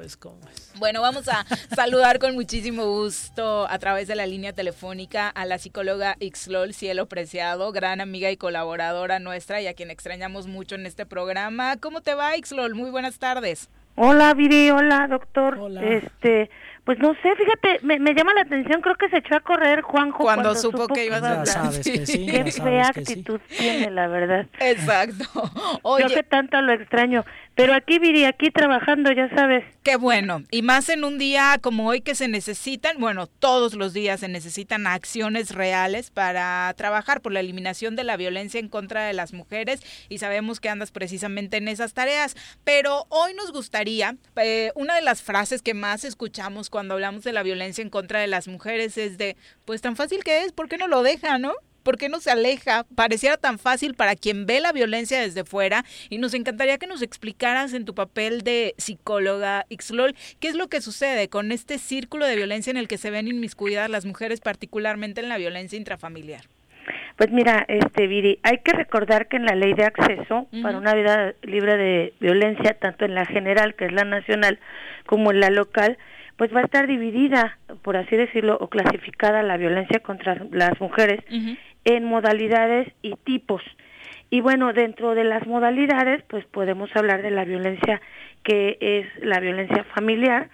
Y bueno, en ella, específicamente por lo que tú me comentas, pues se vive eh, precisamente o suele vivirse el, el círculo de la violencia. En esta modalidad familiar, pues suelen converger distintos tipos de la misma, eh, psicológica, emocional, física, sexual, patrimonial, económica, casi todos se presentan en el seno de la familia, desafortunadamente. y digo desafortunadamente porque, bueno, se supondría que es el, la base de, o la institución por excelencia de la sociedad y esto nos dará como resultado pues la reproducción constante de esa violencia que vivimos pues a veces desde jovencitos, jovencitas, niños o niñas. efectivamente, el círculo de la violencia pues es un círculo que utilizamos para explicar qué es lo que vive una mujer este pues que está sufriendo violencia eh, este familiar y generalmente pues no creas o no creamos que inicia con una pues que luego luego llegan y les pegan. Generalmente es todo un proceso y como es procesual, pues vamos a encontrar que inicia generalmente con la violencia psicológica o emocional, en donde el agresor va a hacer sentir a la víctima pues como en desventaja, como tonta, como fea. Vaya, es todo un trabajo que día a día van haciendo los agresores, los violentadores, para hacer sentir a la mujer pues terriblemente emocional, este, a nivel emocional. Atacar el autoestima, ¿no? Claro, atacar la autoestima y alejarla de quienes la quieren. este, la aleja de su familia, de sus amigas, de cualquier ser querido. Inclusive la sacan de trabajar o no las dejan estudiar para dejarlas en un sentido de indefensión. En ese momento iniciaría como el círculo de la violencia con la violencia emocional y sería una fase como de tensión en donde todo el tiempo puede haber pequeños insultos o grandes insultos para después de cierto tiempo, no hay una temporalidad, puede ser horas, puede ser semanas, puede ser días, años, pero durante mucho tiempo está sometida la víctima a este trato para llegar después de este círculo, en el, bueno, de este ciclo de tensión, al ciclo de la explosión. Y en el ciclo de la explosión, pues ya podríamos encontrar quizá violencia física. Recordemos que la violencia física no necesariamente tienen que ser golpes fuertes o, laceraciones, que también las hay, pero puede empezar por un jalón de cabellos, este, a, golpes mucho más severos, a veces un empujón, un jalón que no sea, vaya, en donde te lastimen hasta llegar pues a quitarte la vida. Entonces pasamos de esa de esta situación en donde ya hay una explosión a otra etapa en donde bueno, pues la la persona violentadora quizás se arrepienta o se aleje o se vaya, la misma víctima se siente culpable, es algo muy muy peculiar porque cuando se comete esta clase de violencia, las víctimas nos sentimos muy culpables porque sentimos que hicimos algo para hacer enojar al otro. Así sea una sopa que no calentamos suficiente, alguna cuestión que saludamos a un sujeto que él no quería, bueno, el Facebook, cualquier cosa es un pretexto para que un violentador te lastime. Entonces, nosotras las víctimas podemos sentir o quienes hemos sido este, sujetas de violencia, podemos sentir que hicimos algo inapropiado y que eso conllevó a esta parte violenta o de explosión. Después de esta explosión, decía yo, pues pasamos a una etapa en la que hay quizá reflexión, quizá no, la víctima puede buscar ayuda, puede no hacerlo y solamente pues retraerse. Y después de esto el violentador pasará por una etapa de arrepentimiento en la que va a intentar que la víctima se sienta pues bien, quizá pida disculpas, quizás solo llegue con un regalo, un ramo de flores, este, con algo que le guste a la víctima, va a tratar de arreglar la situación. Y de ahí, pues, ¿qué crees que pasa? Pues que volvemos al mismo círculo, porque no hay un fin. Desafortunadamente así inicia y cada vez las explosiones van siendo pues mucho más elevadas y mucho más agresivas hacia la víctima. Es difícil salir, es difícil detectarlo, pero definitivamente estoy segura porque, bueno, yo soy un ejemplo de ello, al igual que muchas otras mujeres a las que he acompañado, en donde sí se puede salir adelante y salir de este círculo, siempre y cuando identifiquemos que no es normal, que no es lo adecuado y que eso no es amor, eso es violencia. El amor no duele, el amor es sano, tendría que construir, el amor sano tendría que proteger, tendría que acompañar. Entonces, este, pues estamos inmersas en un círculo así, pues lo mejor es buscar ayuda a instituciones públicas, este, a alguien cercano a ti y bueno, también en el otro lado yo podría decir que si buscan ayuda en ti, no critiques, no le digas que es una tonta y que ella permite. La víctima no permite porque no está en igualdad de condiciones del agresor. La víctima es eso, una persona que está siendo vulnerada, por alguna condición, ya sea que dependas económicamente, emocionalmente, de muchas maneras de esa persona que está ejerciendo agresión contra ti. Entonces, las mujeres no es que permitamos, no es que nos guste, es que estamos en un círculo en el que a veces no hay salida.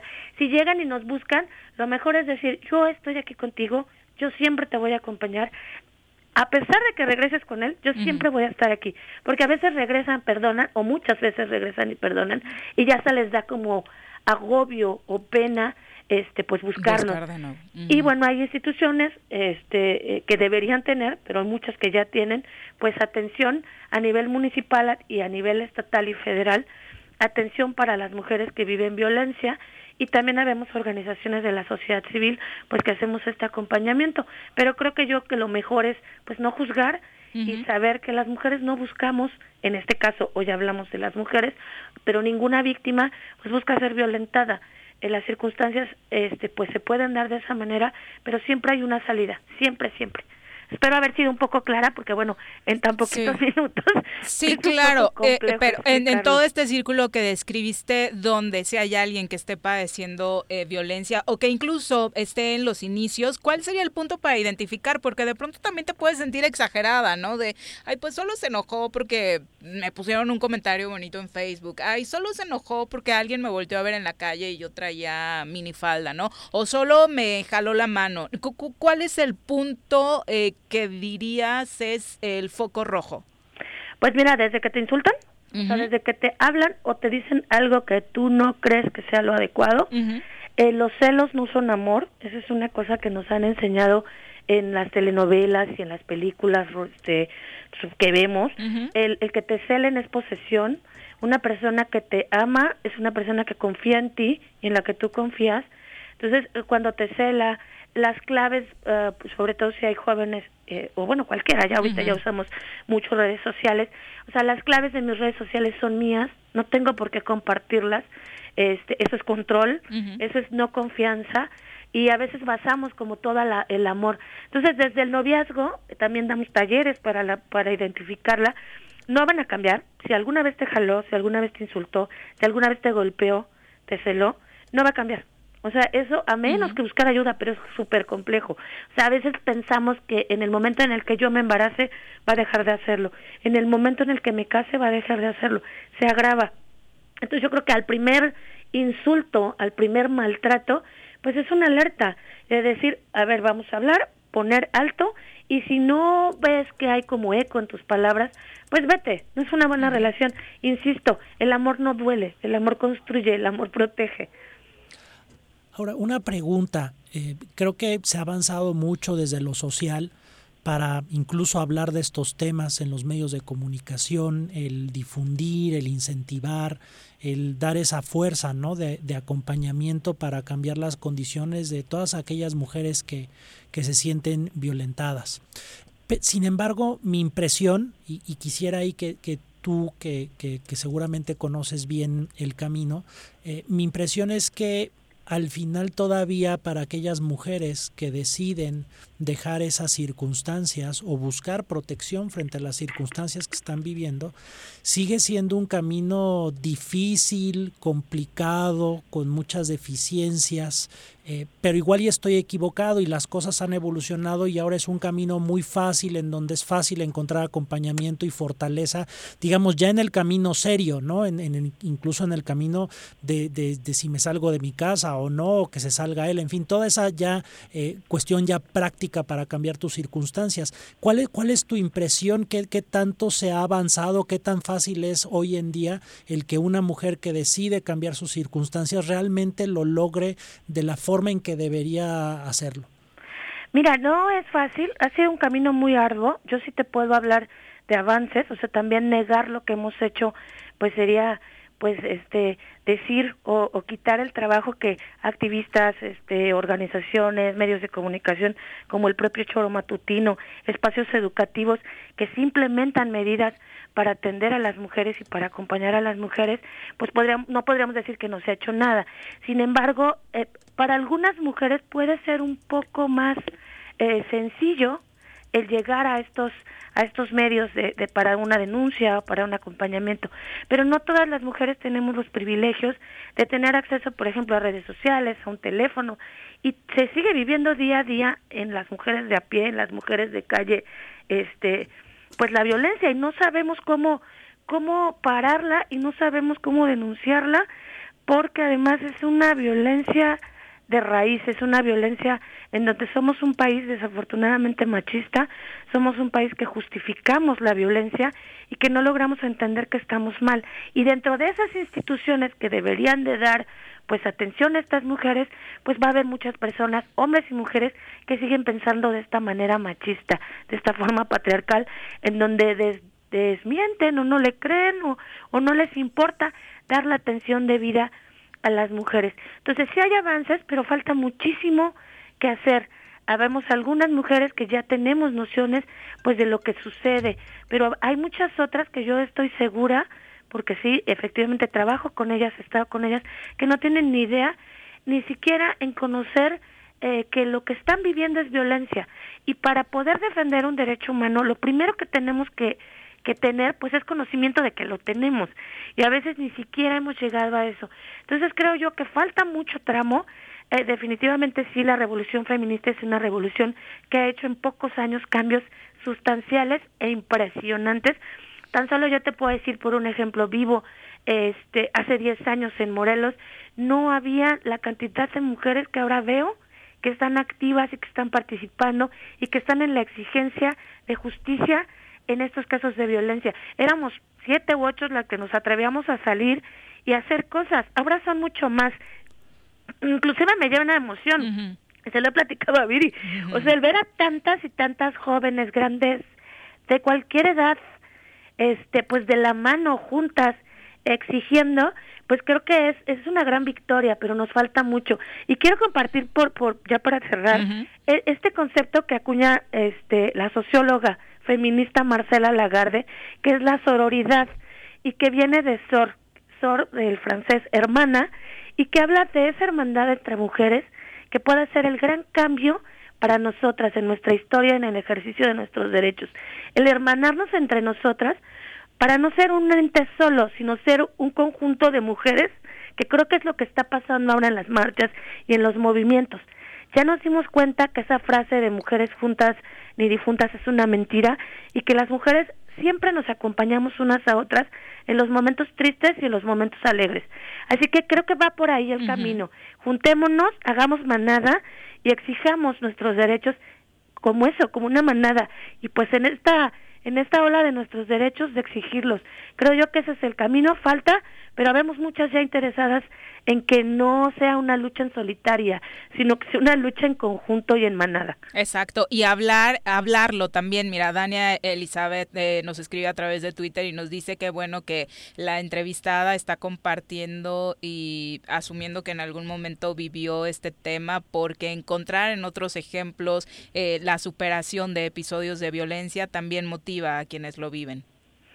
Claro, y, bueno, es difícil, ¿no? Asumirte. Aun cuando yo daba talleres y era feminista, me costaba mucho trabajo aceptar que, que, este, pues que soy resiliente en el tema de violencia. Sí la viví, fue así, y no fue fácil salir. Y bueno, soy una mujer con privilegios porque pues tengo estudios, tengo familia, vaya, tengo como, o podría pensarse que una mujer con esos privilegios no podría vivirla, pero la violencia la vivimos todas las mujeres. Ahí están las cifras del INEGI, para que no crean que es este que es fantasía o exageración. Y hay casos pues muy lacerantes como una niña de 12 años. Lo que hemos estado viviendo, que ahora ya se habla, ya se nombra, ya se dice feminicidio. Y cuando las cosas se nombran, las cosas existen. Entonces, por eso es tan importante también el lenguaje, hablar de feminicidio, hablar de violencia contra las mujeres y no solamente como antes decían que algo pasional, eso no existe. Tiene nombre y es violencia contra las mujeres y misoginia. Ahora me, casa, me, causa un, un, dilema en mi percepción y, y, es algo que te quiero, que te quiero preguntar. O sea, he sentido que, que como, ciudad, como ciudadanía, como sociedad, hemos avanzado mucho en esta sensibilización, en ver mujeres cada vez más unidas, con la fuerza de conjuntarse, de protestar, de cuidarse. O sea, ha, existido ese avance y también no solamente de mujeres, sino también de, hombres que, que se han sensibilizado al tema y también acompañan y creo que yo sí he notado ese, ese, cambio, ¿no? A pesar de que hay grandes deficiencias, por supuesto, todavía sí ha existido un cambio, una ola de cambio desde la ciudadanía. Sin embargo, aunque sí hay cambios en las instituciones y en el llámale sistema, llámale Estado, ese avance, ese, esa tasa de aceleramiento en cambios me parece eh, desproporcionada a lo que la ciudadanía está avanzando y que cada vez hay más eh, incongruencia o discrepancia entre los avances que hay en la ciudadanía, las demandas y lo que el Estado o el sistema puede proveer. Claro, el Estado tiene la obligación, obligación de hacerlo, o sea, no solo que quieran que sean buena ondita, tiene la obligación de hacerlo porque, bueno, ha firmado tratados internacionales que protegen los derechos de las mujeres y en la propia Constitución, pues habla de los derechos humanos y las garantías individuales. Entonces, tendría la obligación de protegernos. Eh, sin embargo, creo yo que, eh, voy a poner un ejemplo, eh, en algún momento hicimos un observatorio de violencia contra las mujeres y había municipios en donde no había denuncias contra las mujeres. Y entonces fue un, dilema, ¿no? Al, tratar de, de, observar los resultados e interpretarlos, porque nos quedamos pensando, ¿de verdad no hay violencia contra las mujeres o no hay denuncias de violencia contra las mujeres? Porque las mismas personas que son este objeto de violencia no han identificado la situación o todavía tienen miedo. Nuestra conclusión fue esa. Así que creo que sí se recrudece la violencia, sí falta mucho, pero también cada día más, más mujeres identificamos cuando somos víctimas de violencia y nos atrevemos a alzar la voz. Entonces puede, puede ser interpretado de uno o de otro, pero me gustaría creer que cada vez más estamos identificando que somos víctimas, que podemos denunciarlo y que debemos de exigir que esas instituciones sí den una respuesta certera y no solo eventitos de que el día naranja, que qué bueno que lo hagan, pero tenemos que ir a mucho más, o sea, no nos podemos quedar en la feria del de no sé qué, o sea, que además la del corte de pelo, ¿no? Sí. No, no, no, pero además me parece como la feria del caballo, o sea, la feria de la mujer no me parece, vaya, que sea como la manera de celebrar o de visibilizar un día tan importante como es el 25 de noviembre, en donde lo que tendrían que hacer las autoridades es comprometerse con no seguir violentando a las mujeres, porque el buen ejercicio de sus funciones también es violencia institucional. Entonces falta mucho, pero bueno, aquí aquí sabemos muchas y muchos, como dice el doctor, pues que tendremos que presionar para que los cambios se den y que llegue algún día en que pues podamos ver que todas las mujeres tengan el goce pleno de sus derechos. Que así sea. Muchas gracias por la conversación, Ixlor. Gracias siempre al Choro por tener estos temas en la mesa y gracias a ti, Viri. Y saludos al don señor que se fue corriendo. Eh, siempre se acuerda de ti, mira, cada viernes que hablamos del americano, los lunes dice, ah, ya ese equipo sí lo identifico que va muy bien, que son los Steelers de cielo. Ah, pero se acuerda de ti. Sí. En fin. hasta luego, doctor.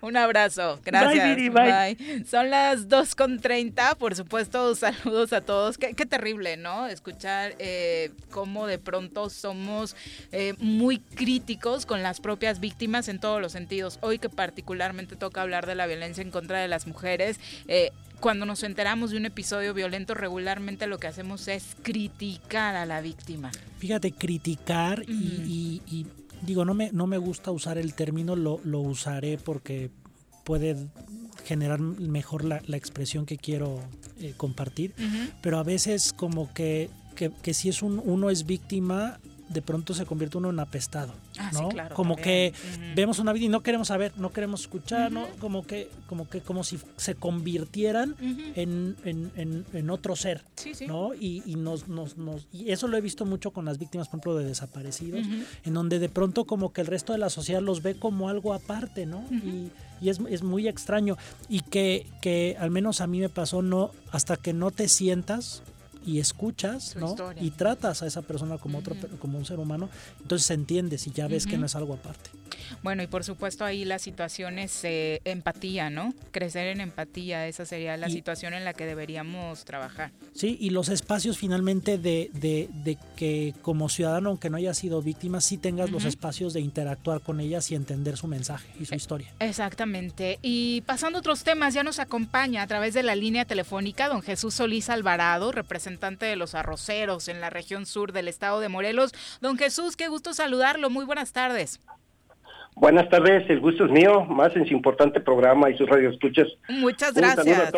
Muchas gracias por, por eh, la comunicación. Muy interesados, don Jesús, en conocer cómo ha sido para todos muy difícil, pero particularmente para el arroz de Morelos, para los productores de arroz, esta, esta pandemia, cómo les ha afectado y a qué grado. En cuanto en el campo no nos afectó, afortunadamente. porque hay muchas labores culturales que se hacen y la gente viene de las comunidades rurales, entonces no tiene mucho contacto con la gente que viene de ciudad. Entonces, afortunadamente no ha habido contagiados. Ah, ya terminamos en la cosecha, empezamos desde el mes de marzo, terminamos por el ahí del 10 de noviembre, entonces afortunadamente todo estuvo muy bien en cuanto a salud. No hay contagios eh, tan graves. No, no, no, afortunadamente no. Eso es una nota positiva, por supuesto. Y creo que ha sucedido mucho con las zonas no urbanas, ¿no? Que eso, por supuesto, eh, es. de aplaudirse. Ahora, el punto con la producción que tienen, la comercialización, ¿cómo se va a dar? Porque ahí sí eh, está difícil. Sí, sí, sí, es lo que nos, se nos está complicando a las diferentes industrias arroceras, en el sentido de que sí se cayó un 40% por lo menos la distribución en las centrales de abasto. Entonces, afortunadamente es que la gente está yendo directamente a comprar los molinos, ¿sí?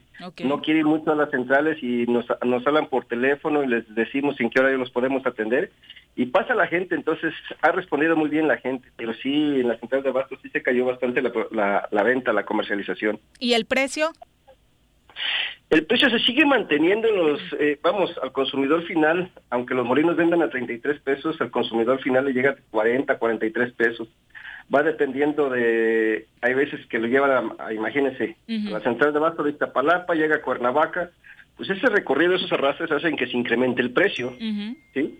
Entonces, este, por eso luego el consumidor final piensa que nuestro arroz es caro, pero es más el, el incremento que se va dando en el trayecto de, del, de la comercialización. Claro, particularmente hablando de los productores de la zona sur, venían arrastrando 2017, el año del sismo que les dejó, por supuesto, muchas eh, bajas, eh, particularmente en el tema de la infraestructura. Ahora la pandemia, eh, ¿económicamente han sobrevivido todos? Fíjese que es una gran pregunta y una gran verdad. Este, yo agradezco primero que nada a Dios Después a la gente que, que nos ha ido apoyando, porque sí, lo del sismo sí nos dejó casi en la ruina, estábamos por desaparecer. Eh, tuvimos demandas con algunos bancos, hemos ido saliendo ya de nuestros adeudos.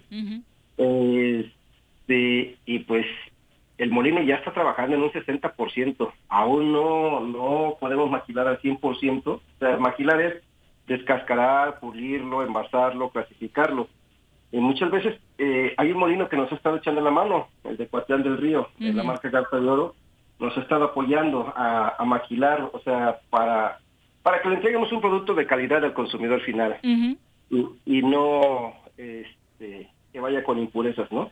Claro. Es lo que más nos preocupa. Entonces, aquí ha jugado un papel importante también la Secretaría de Desarrollo Social del Estado de Morelos, eh, que nos compró arroz y ese arroz lo está repartiendo en despensas. Ah, ok. El arroz que se está repartiendo en despensas sí es de Morelos. Esa es una palomita que habrá que poner. Así es, sí, definitivamente. Entonces, este, hay apoyos a través de la Secretaría de Desarrollo Agropecuario que no podemos acceder nosotros por la situación económica de nosotros, no de la Secretaría. Eh, ellos nos apoyan con el 50% para comprar maquinaria, pero si nosotros no tenemos el 50%, eh, de momento no ingresamos los proyectos.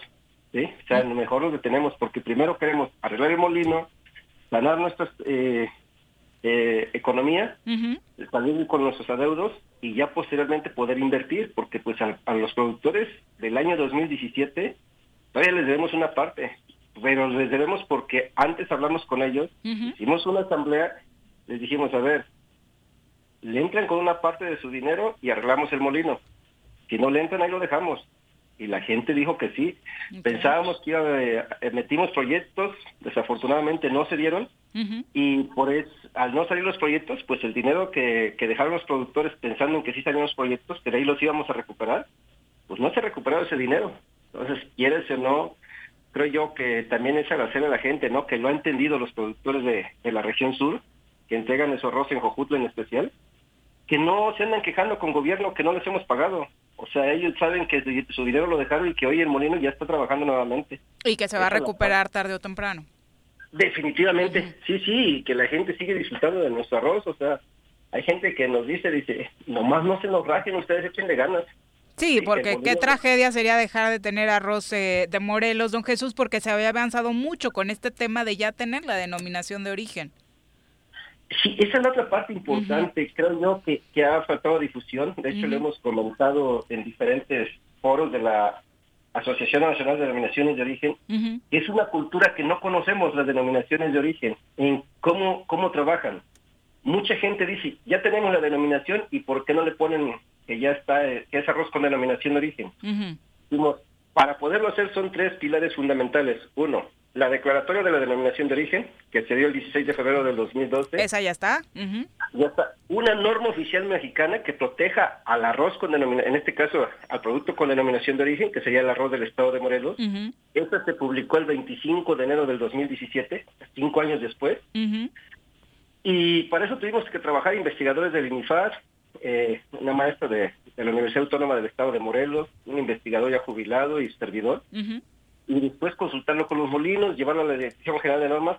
Un trabajo arduo, pero ya está publicada. Posteriormente, hay que acreditar un organismo certificador o el Consejo Regulador del Arroz del Estado de Morelos ante la EMA. La EMA es la entidad mexicana de acreditación. Mientras no, demos, no, no tengamos que acreditar, eh, no esté acreditado ese organismo certificador, no hay quien certifique el arroz del Estado de Morelos. Incluso yo recuerdo que en el 2016 fuimos al INPI, la doctora Ana Cecilia Rodríguez, Eduardo Morales y su servidor, a pedir cuál era la forma de pedir que ya, a solicitar que ya no se pusiera en las marcas este, arroz tipo Morelos, arroz Morelos. Ay, sí, porque todas las marcas que vemos en el súper dicen eso y no tienen nada que ver con nuestra entidad. Así es, y nos dice tanto Profeco como INPI que no se puede hacer nada mientras no haya una marca contra que la, la comparan, es una marca certificada. Por eso es que nos hemos detenido de no de no detener esa, esa comercialización, ¿sí? O sea, es mucho trabajo y desafortunadamente luego los productores no conocen, no todos los industriales en el estado quieren cooperar y entonces ha sido un batallar y jalando la carretita. Y pero, pero esto ha sido entonces por falta de recursos, don Jesús, este último paso. Sí, sí, sí, sí, sí. E, ese, ese ha sido. Y bueno, cuando se baja la superficie, todo eso también los molinos no tienen para aportar. O sea, luego no es que no quieran, que no tienen. Entonces, es esa parte y por ahí estamos parados. Entonces, ya habíamos trabajado con la, la Secretaria de Economía, Secretaria de Economía y del Trabajo, con, con ACID en el 2018, 2019, diciembre de 2019, enero de 2020. Ya teníamos el proyecto se viene la pandemia y pues se detiene todo. Sí, qué lástima. Qué lástima porque de verdad acá, digo, con, con Juan José hemos aprendido mucho sobre el plus que le da a un producto tener la denominación de origen. En México, por supuesto, tenemos muchos ejemplos. El tequila creo que es el, el más conocido, pero hablando de vinos, la zona donde viene, de donde es originario Juan José Rioja, eh, creo que cualquiera que ve Rioja ya sabe que es garantía, ¿no? Por todos los protocolos que la denominación de origen le sostiene a esa, a esa región que lo mismo debería suceder con el arroz de Morelos, que creo que el nombre ya es garantía, por eso la gente compra todas estas marcas que se ponen Morelos y por eso las marcas los usan sin tener ninguna relación con nosotros. Así es. Y eso es competencia desleal. Sí, y es engaño al público, ¿no? Al público consumidor, al público final. Sí, sí, sí, completamente de acuerdo. Entonces, esa es la parte que nos falta entender. Primero, como productores, todo el trabajo que hay que hacer para poder certificar una denominación de origen, después poderla comercializar bien y que al consumidor final le llegue un producto que no esté mezclado y que no traiga arrozos de, otros estados o de otro o de otros países. Y que luego la ama de casa dice el arroz se me batió el arroz no se coció bien y le metieron dos arroces de variedades distintas diferentes tipos de cocción y no es el ama de casa son las variedades que tienen diferentes tipos de cocción.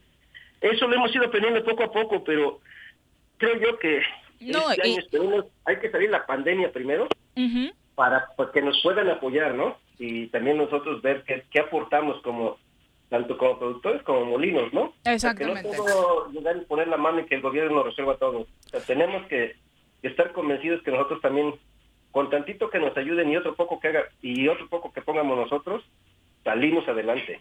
¿sí? Ahora, don Jesús... Eh, no, no, no, nos, no, nos, no nos desapareció. Se viene la pandemia y ahí vamos saliendo. Creo yo que Dios nos está dando fuerzas para salir adelante de todo esto. No, pues don Jesús, ojalá se salga adelante y que se pueda avanzar justo en esa comercialización tan importante y sacarle todo el provecho a esta denominación de origen. Ahora una pregunta, eh, ¿cómo, cómo están los, los, los productores? Eh, ¿qué, qué, ¿Cuál es el cuello de botella para finalmente avanzar en esta denominación de origen que he sentido que ha estado un poquito rezagada, como, como detenido? De su parte, de lo que les toca a ustedes, ¿ya todo está hecho o hay algo que les toca a ustedes el día de hoy hacer como productores?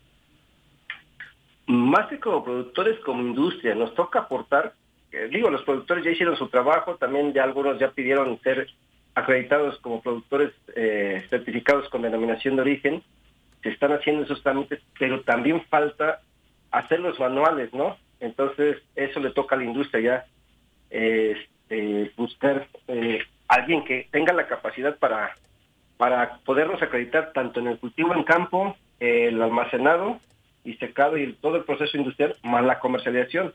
Son tres tipos de manuales distintos. Entonces, eso lo tenemos que hacer pero eso le toca a la industria, ya no al productor. Creo yo que el productor alto hace con ponerle la espalda al sol como para pedirle que coopere más, ¿no? Sin duda, y además eh, garantiza precisamente la calidad, ¿no? Ya trabajar bajo estos manuales por parte de todos los productores. Todo el mundo nos está preguntando, don Jesús, ¿cuál es el tip para diferenciar un arroz que sí es local, que sí es de Morelos, que sí es de ustedes, contra otros que nada más se hacen pasar?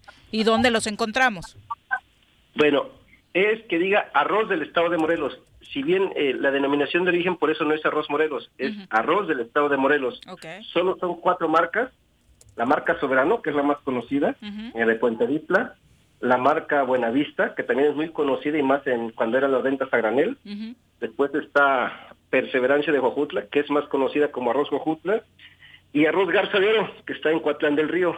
Entonces, son las únicas cuatro marcas. Estaba la marca India de Morelos, Desafortunadamente en el 2017 ellos sí quebraron, desaparecieron, entonces esta marca ya no está. Eh, son esas únicas cuatro marcas y pues yo creo que solo en tiendas Soriana, en algunas tiendas de, Walmart, pueden encontrar Soberano. En el caso de Jojutla, pues a nosotros nos completó lo del chismo, no es queja, pero también tronó la, la, envasadora con la que hacíamos la bolsa de kilo de tres cuartos. Entonces, por eso no, ya dejamos de salir, nos salimos de Soriana ya estábamos en Soriana. Nos tuvimos que retirar porque no le podemos estar surtiendo si no tenemos con qué envasarlo. Por supuesto. Ya por ahí hay una persona de Cuernavaca que nos apoya para arreglarnos, pero pues hay que pagarle por lo menos el material, ¿no? Entonces estamos viendo, o sea, la gente se va dando cuenta y, y va apoyando. Entonces eso creo yo que... ¿Y de gobierno del Estado en ese sentido no se han generado apoyos? Es que el gobierno del Estado, por ejemplo, Secretaría de Desarrollo Pecuario nos apoyó para adquirir unas pulidoras que aportó el 50%, nosotros apenas estamos pagando el 50%, por eso este año no le quisimos pedir apoyo para la envasadora, porque decíamos, a ver, ¿qué urge más, la envasadora o la pulidora? No, pues primero hay que pulirlo, hay que presentarlo, y después el envasado, o sea, vamos por partes, ¿sí? Sí, pero es un tema bien importante al que creo que todos deberíamos invertirle. Sí, sí, sí, sí, es poco a poco. Mm. Entonces, eh, sí, sí ha habido... Y si alguien quiere comprar este arroz directamente, ¿dónde lo pueden encontrar? En Jojutla. en Jojutla tenemos abierto de 9 de la mañana a 5 de la tarde. Pasa junto a la unidad deportiva La Perseverancia este, y ahí tocan el timbre en, en el portón del molino. Bien, nos pueden seguir en nuestras redes sociales y hay veces si nos compran de si se juntan varios y son 100 kilos, pues se los llevamos a Cuernavaca. Ah, perfecto.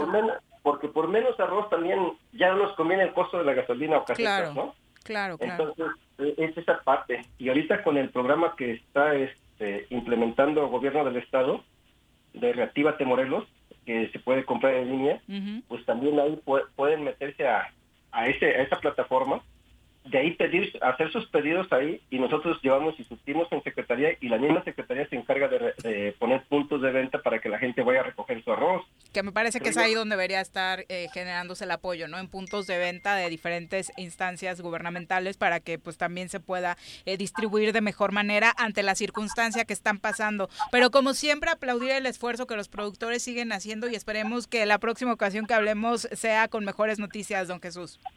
No, claro, definitivamente. Y, gracias por la difusión, porque gracias a sus medios es que la gente conoció nuestro arroz. Antes el arroz del estado de Morelos creo que se consumía el 1%, hoy ya se consume el 15%. O sea, hemos incrementado en seis años más del 12%. Esto se dice fácil, pero eh, da gusto que la gente ya pregunte por nuestro arroz, ¿no? Sin duda, y seguiremos haciéndolo eh, porque este programa siempre ha tenido las puertas abiertas precisamente para difundir los productos locales. Muchas gracias por la comunicación. no, gracias. a ustedes y un saludo a todos. Que estén muy bien, un abrazo. un abrazo, buenas tardes. ¿Y a ti qué tal te queda el arroz, doctor? muy rico, muy rico. Y si es de Morelos, más rico todavía. No, muy bueno. Ese ¿eh? no se pega, dice don Jesús. Y es un tesoro, y es un tesoro que, que los morelenses nos hemos olvidado de ello y en gran parte también el pues la comercialización también ha provocado el que el que pues no lo conozcamos, no lo buscamos. Creo que tenemos que, trabajar más en ese arraigo como morelenses. Como consumidores también es nuestra responsabilidad. También lo es, también lo es. Digo, no ayudan, no ayudan los lugares donde compramos, la verdad. Este, y por otra parte nosotros también hemos perdido ese arraigo por los productos morelenses y yo creo que hay que ayudar a los a los a los vecinos y a los Al contrario, esto te generan como un engaño que te hace enojar, ¿no? Porque antes de conocer a Don Jesús, creo que eh, y, de adentrarnos más en eh, cómo comercializaban ellos, si llegabas al súper, veías un arroz que hasta la foto de José María Morelos y Pavón tenía y demás, y te ibas con la finta de que realmente era de acá, porque tampoco es que leamos mucho las etiquetas y demás. Sí, o sea, mira, hay, hay esa, digamos, competencia desleal, ¿no? Si le quisieras llamar así. Pero creo que también, eh, pues hay cosas que aprender de otros lugares donde producen el arroz y que de alguna forma pues han podido ingresar a los mercados, ¿no? Entonces también creo que hay que estar aprendiendo nuevas formas de comercializar esta parte de la industria, ¿no? Gente que pueda venir y que ayuda a los productores a llevar ese producto a la industrialización y todos los productos que se pueden obtener del arroz, ¿no? Entonces, este, creo que hay mucho también trabajo que hacer de nuestra parte, pero pues son esas sinergias, ¿no? Y que particularmente para el campo y el campo morelense creo que le hacen le hacen falta y pues esperemos ver que eso se pueda subsanar pronto. Exactamente. Y vamos a saludar ahora a nuestra querida Flor de Cire León Hernández, eh, quien es titular del el Instituto eh, de la Mujer del Estado de Morelos. Muy buenas tardes, Flor. Buenas tardes, Viri. Con el gusto de poder platicar con ustedes. Eh, obviamente en el marco del Día eh, Internacional de la Eliminación eh, de la Violencia en contra de las Mujeres, nos gustaría conocer el diagnóstico que tienes actualmente sobre este tema en Morelos. Claro que sí. Desde el Instituto de la Mujer estamos pugnando porque se reconozca la emergencia en la que estamos, tanto de la violencia de género como de la violencia feminicida. Si no reconocemos la problemática, no vamos a poder llegar a una solución. En cuanto a la violencia de género, pues tenemos el Banco Estatal de Datos que se alimenta de los expedientes de violencia de mujeres y tenemos del 2015 al 2020 un poco más de 19 mil expedientes únicos de violencia. Esto tan solo es una expresión de las violencias hacia las mujeres.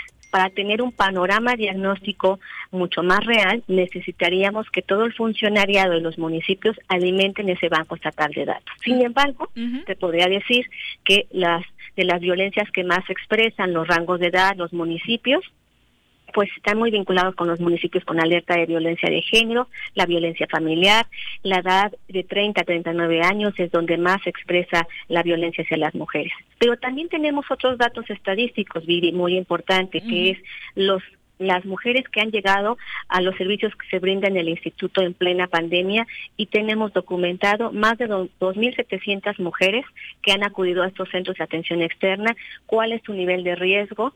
Puedo decirte que de ellas 120 están en riesgo alto y que estamos monitoreando para que no llegara a un feminicidio, pero tenemos catalogado desde sin riesgo, riesgo bajo, riesgo medio, riesgo alto para poder canalizarlas a un refugio. Pero también está la violencia feminicida y tenemos ahí Data Feminicidia, una herramienta de transparencia que con Fiscalía generamos para poder documentar cómo se está expresando la violencia del 2000 al 2020. Hoy, hasta lo que va del año, van 29 feminicidios, ha aumentado la violencia feminicida en Tepoztlán y en Yecapistla, no lo dice Flor de Cire, lo dice la información documentada en el Secretariado Ejecutivo y que la es la información que da Fiscalía. Y es por eso que hemos generado centros de atención externa en Temisco y en Yecapistla. De tres centros de atención, estamos concluyendo el año con 11 centros de atención que se logran por el recurso federal PAIMEC, pero también por los recursos destinados desde el Congreso del Estado para la política de corresponsabilidad. Eso nos ha permitido no parar en el año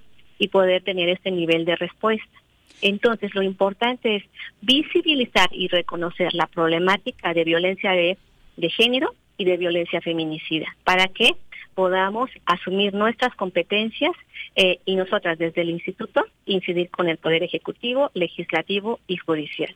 Por eso hoy hemos en, en, el interior de la mesa de seguridad y paz, una mesa que se ha caracterizado por estar conformada por hombres en que se incluya al Instituto de la Mujer como mecanismo para el adelanto para poder mes a mes profundizar en una estrategia que se está llevando a nivel nacional de fortalecer la política de prevención, atención, llevar casos emblemáticos o casos urgentes. ¿Ya, va a ser permanente la presencia del cada instituto? 25, cada 25 de mes estará este instituto.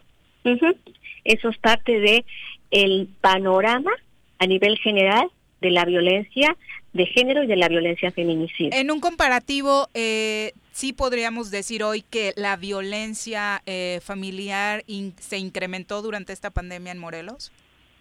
Hace un momento también expresaba la Comisión Estatal de Seguridad diferente información diagnóstica en donde comparaba con relación al 2019 y eh, manifestaba que, por ejemplo, en el mes de julio había aumentado la violencia y en los siguientes meses, en comparativo con el año pasado, había estado eh, en cuestiones similares. Lo que nosotras tenemos en el Instituto de la Mujer con relación a las mujeres que han acudido es que sí ha estado un aumento en la violencia familiar, en esta contingencia sanitaria que pensamos que iban a ser unos meses y que ya vamos más de nueve meses, y que nos obliga como Estado a mejorar toda nuestra intervención y nuestra respuesta inmediata. ¿A qué me refiero?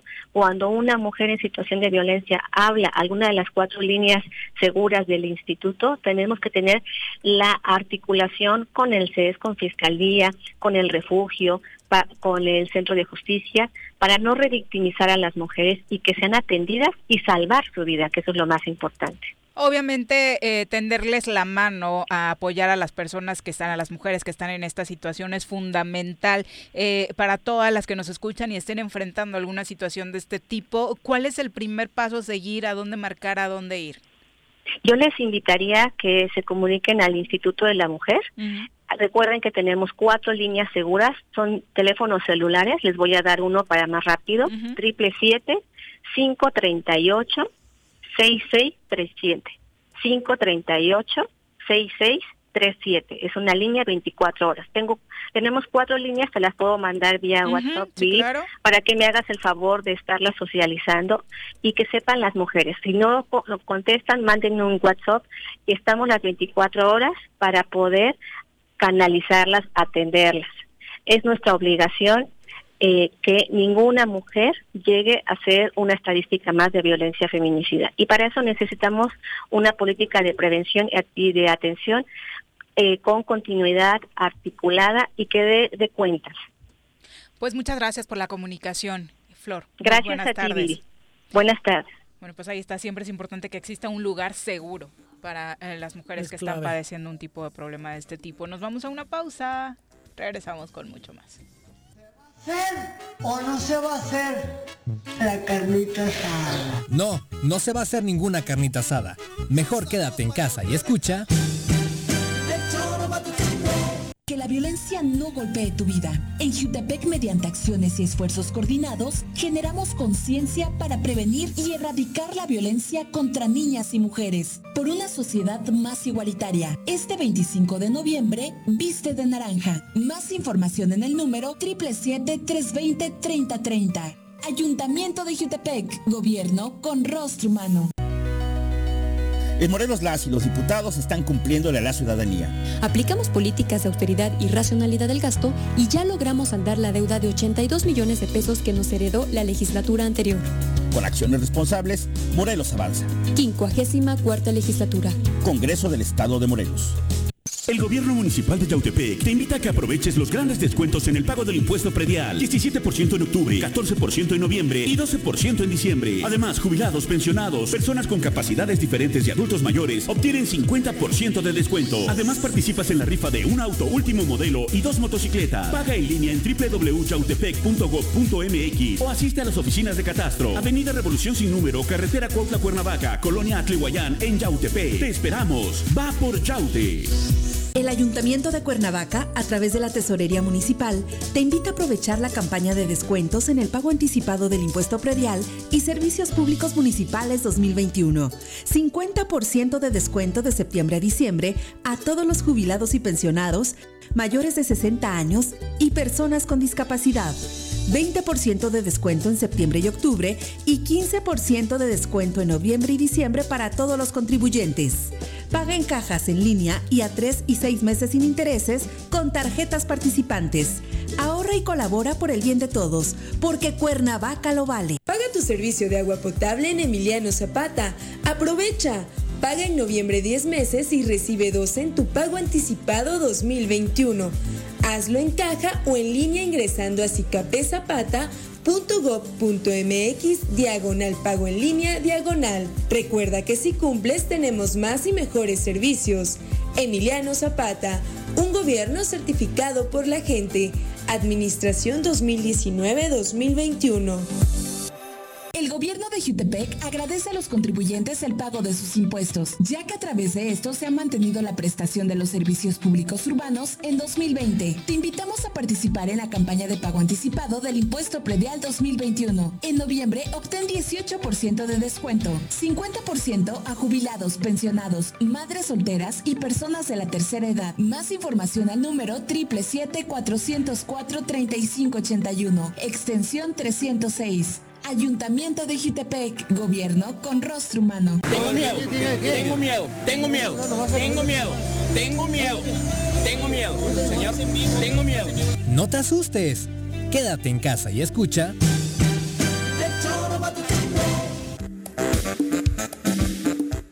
Gracias por continuar con nosotros. Eh, actualización sobre el tema de Maradona. Le decíamos impactada a la Argentina con eh, la muerte del futbolista, del exfutbolista.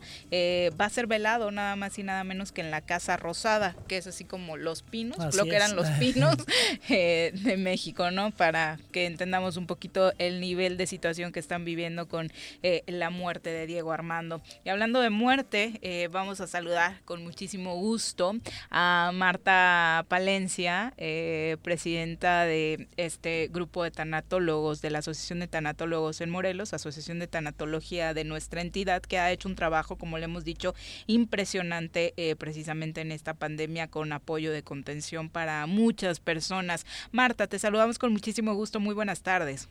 Buenas tardes, aquí estoy a tus órdenes. Oye, cuéntanos, hay una invitación muy importante para nuestro público porque además de las transmisiones eh, que ustedes hacen de manera gratuita para el público, ahora organizaron un Congreso Internacional de Acompañamiento Emocional en la Pandemia. Exacto, sí, nuestra idea fue no terminar este año, como ya no podemos estar en los hospitales, nuestros 42 tanatólogos voluntarios decidimos hacer un evento macro, grande, para poder hacer el servicio eh, de acompañamiento emocional. Así es de que contactamos a especialistas de varios países de este tema del acompañamiento emocional en situaciones críticas. Y bueno, se armó un ramillete maravilloso. Y vamos a tener eh, de cuatro países expertos de primer nivel. Y vamos a estar todo el sábado, este sábado 28, a partir de las 10 de la mañana, vamos a estar hasta las 2 de la tarde y luego de 4 a 8, cada media hora con ponencias eh, muy interesantes, eh, donde la gente puede eh, ver que tenemos muchas formas de ayudarnos emocionalmente en esta pandemia. Oye, eh, cuéntanos primero eh, como qué tipo de temáticas vamos a tener. Tú nos has hablado mucho acerca, por ejemplo, de las charlas que han tenido en la página de la Asociación de Tanatología, en el sentido del, de aprender del duelo, de superar el duelo, pero acá, ¿qué otros temas tendremos incluidos? Bueno, eh, más que nada también invitarlos a que lo vean con calma en la página, nuestra página, la página de eh, se llama tanatologiamorelos.org. Entonces ahí está todo el programa detallado. Ok. Los temas, los ponentes y en general podemos decir que varios de los temas que los más importantes que vamos a tener es hablando de la parte de las emociones, por ejemplo, eh, el acompañamiento espiritual en el sufrimiento, no religioso, sino espiritual, de búsqueda de paz, lo va a hablar un personaje de primer nivel, el doctor Enric, eh, Eric eh, Benito de España, de la Asociación de Cuidados Paliativos Españoles. él, él, es así a nivel mundial, es el más reconocido para poder hablarnos de cómo encontrar tranquilidad dentro de nosotros cuando estamos en medio de sufrimiento. Luego, por ejemplo, nos van a hablar de la doctora Jacob, que viene de Argentina, bueno, que va a estar de Argentina, nos va a hablar sobre cuidados, derechos y decisiones que tenemos que tomar para poder vivir mejor la pandemia. Eh, recomendaciones para acompañar a los niños y adolescentes en tiempos de pandemia. No saben las personas qué hacer con los hijos y con los adolescentes. Sí, sí. Después tenemos un testimonio maravilloso de la doctora Pilar Arranz, quien viene también de España y nos va a hablar su experiencia después de 30 años de ser una paliativista eh, pionera en ese país. Eh, estuvo con COVID dos semanas y nos va a hablar de cuál es la experiencia vital en un hospital cuando estás con COVID, sus necesidades y recursos, por uh -huh. ejemplo. Después tenemos a otro argentino maravilloso que tiene un libro que se llama El arte de acompañar, nos va a hablar la importancia de la conciencia y espiritualidad cuando estamos en crisis, cómo es importante tener esta uh -huh. búsqueda más trascendente, ¿no? La importancia del autocuidado y la gestión en la incertidumbre en las crisis, cómo manejar la incertidumbre cuando estamos en estas crisis. Y cómo acompañar al ser querido a distancia es otro de los temas y cómo elaborar el duelo en forma comunitaria, que eso es lo que nos está tocando hacer hoy día, claro. ¿no? Uh -huh. Finalmente terminamos ese día con una mesa redonda hablando sobre la muerte, expandiendo la visión de lo que es acompañar el sufrimiento individual y familiar alrededor del tema de la muerte, ¿no? Con tantos eh, fallecimientos que ha habido por COVID. Exactamente, y, y, ese sería el mensaje que nos gustaría que nos dejaras hoy. La verdad es que hemos hablado de, de, un repunte de casos. La mayor parte de las personas que incluso nos han acompañado en el programa hemos llegado a la conclusión de que eh, sí nos ha tocado ver en los últimos días, y al parecer así va a ser el resto del año, muchísimo más decesos cercanos, amigos. O sea, eh, no sé si es porque ya no nos aguanta la fuerza de para cerrar el año, pero la situación se está poniendo emocionalmente más caótica. Claro, sí, y nosotros, pues como no tenemos ninguna apoyo emocional, uh -huh. ¿cierto? poder ver nuestras emociones. La, la semana después del Congreso tenemos una semana de talleres gratuitos también, el Congreso es gratuito también, uh -huh. donde vamos a hablar eso, de cómo medir nuestras emociones, cómo manejarlas en época de crisis, de cómo cuidar nuestros cuatro cuerpos, porque no creemos que nada más somos un cuerpo físico, está el emocional, el mental, que hay que cuidarlo. Y también el trabajo del perdón, porque esta época lo que la pandemia nos está enfrentando es a nuestra finitud, a nuestra mortalidad, que es lo que siempre hemos negado como sociedad. Y aquí estamos todos muy asustados porque me voy a morir, se va a morir, se van a morir los míos. Bueno, entonces hay que prepararnos para vivir mejor. ¿Cuánto nos va a quedar? ¿Un año, diez? No sabemos. Entonces, el tema del perdón es un tema importante. Cómo limpiar nuestra mochila de la vida es un taller que vamos a dar en la primera semana de, de diciembre. Todo uh -huh. eso está en la página de tanatologiamorelos.org. Nada más hay que registrarse en forma gratuita y con eso apartas tu lugar para poder este, empezar a, a, trabajar y a prepararnos. Inclusive voy a dar un taller que se llama Cómo prepararme para el gran viaje de regreso a la luz del hogar. Qué fuerte. Un, es un tema así, yo sé que sí. asusta mucho, pero yo creo que ya hay muchos valientes, muchos uh -huh. que ya se están dando cuenta que o nos preparamos para el viaje y ya empezamos a vivir una vida con mayor conciencia o seguimos en pues, el relajito de jajaja, jojo, jiji, y pues por eso están tan asustados. Es que a la mayoría ni nos gusta pensar en ese momento, ¿no? Uh -huh. Claro, pero pero es un viaje inevitable y además eh, uno de nuestros ponentes, bueno, hay varios que van a hablar de eso precisamente, de uh -huh. cómo como el, el a prepararnos para nuestra finitud y es el budismo y bueno tantas sabidurías que hay en el mundo que nos hablan que hay que prepararnos hay que hay que aceptar lo que somos. Somos seres humanos mortales finitos viviendo una experiencia humana muy cortita pero dormidos, con los ojos cerrados, negando nuestra realidad. Y cuando la gente logra tomar conciencia, estudiar, prepararse, la vida cambia, ya no hay miedo, como dice uno de nuestros ponentes. ¿Cuál es el miedo a la muerte? La muerte no lo inventamos con nuestros miedos. Lo que existe es un proceso, pero no existe la muerte Existe el movimiento como el nacimiento, dice él, pero no existe la muerte terrible esa que le tenemos tanto pánico. Entonces sí es una invitación con este Congreso, en medio de la pandemia, en medio de este horror a la muerte, que empecemos, los que claro estén listos y puedan, eh, a cambiar la visión, ampliar la visión, abrir la mente, abrir el corazón a lo que somos y aceptarlo. Ojalá cada vez seamos más. Eh, de todas formas, están dando el acompañamiento para la gente que lo necesita. ¿Todavía tienen habilitada la línea telefónica? Sí, claro, más que nunca, más que nunca. Ahí está la línea, está el grupo de apoyo, gratuito todo, y está ahora, vamos a hacer una transmisión al mes a partir de enero que se va a llamar Cómo crecer en medio de esta pandemia. No nada más cómo, no nada más quitar el miedo, sino cómo inclusive crecer. Hay muchas formas, que es lo que nos vienen a hablar todos estos ponentes, ¿no? Pues gran trabajo, Marta, el que estás haciendo. Iván Martínez, obviamente, admirador de tu trabajo, un trabajo de muchísimos años en esta área. Y este, bueno, esperamos que, que esto ayude, pues justamente en esta pandemia, a dar esa conciencia de la muerte, a quitarse el miedo, a prepararse. Y bueno, pero al mismo tiempo también el, quitarse ese miedo no significa que dejemos de cuidarnos, ¿no? Y creo que será un evento muy importante. Muchísimas gracias por eso ya tenemos 2.800 personas inscritas, estamos muy contentos. Es un gran logro. se, meten a la página y escriben sin ningún problema, muy fácil. Perfecto, pues muchísimas gracias por la comunicación, muy buenas tardes. Gracias. Al contrario, gracias a ustedes.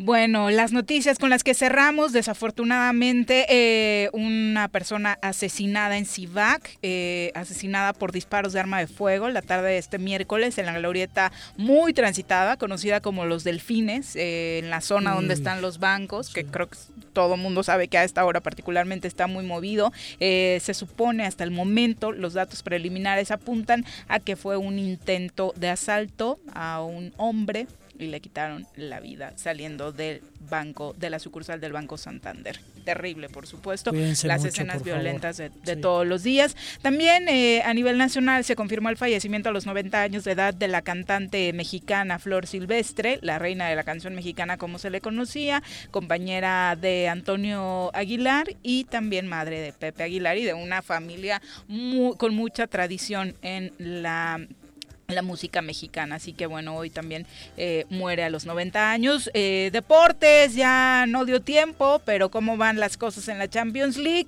Está el Marsella perdiendo en casa frente al Porto de los mexicanos. Ojalá si se quede el marcador. El Liverpool campeón 0-0 con el Atalanta. El Inter va cayendo en casa frente al Real Madrid. El Bayern va ganando al Salzburgo. Y el Atlético de Madrid va empatado con el Lokomotiv. Más tarde inicia la liguilla del fútbol fútbol mexicano. Tus favoritos, doctor, por favor. No, no, no, en los partidos de hoy, de los de mañana ya no te toca hablar, lo siento. Puebla contra León, hoy a las 7 en el Estadio Cuauhtémoc. ¿Quién pasa ahí? Mm, León. Ok, Chivas contra América, clásico nacional, hoy con público, que es todo un tema también, sí, Sí, sí, sí, Chivas. Chivas, ¿te quedas con Chivas? No, mira. Bueno, pues ahí está, creo que coincidimos, León favorito, Chivas también en los partidos de hoy. Ni modo, ya mañana ya no te preguntamos, ahí nos avisas por Twitter. ya nos vamos, muchas gracias, gracias por Gracias, saludos a todos, un gusto. Muy buenas tardes, gracias a ustedes también que estuvieron con nosotros estas dos horas de programa. Mañana los esperamos en punto de la una. Así es esto. Esta fue la revista informativa más importante del centro del país, El Choro Matutino. Por lo pronto, El Choro Matutino, el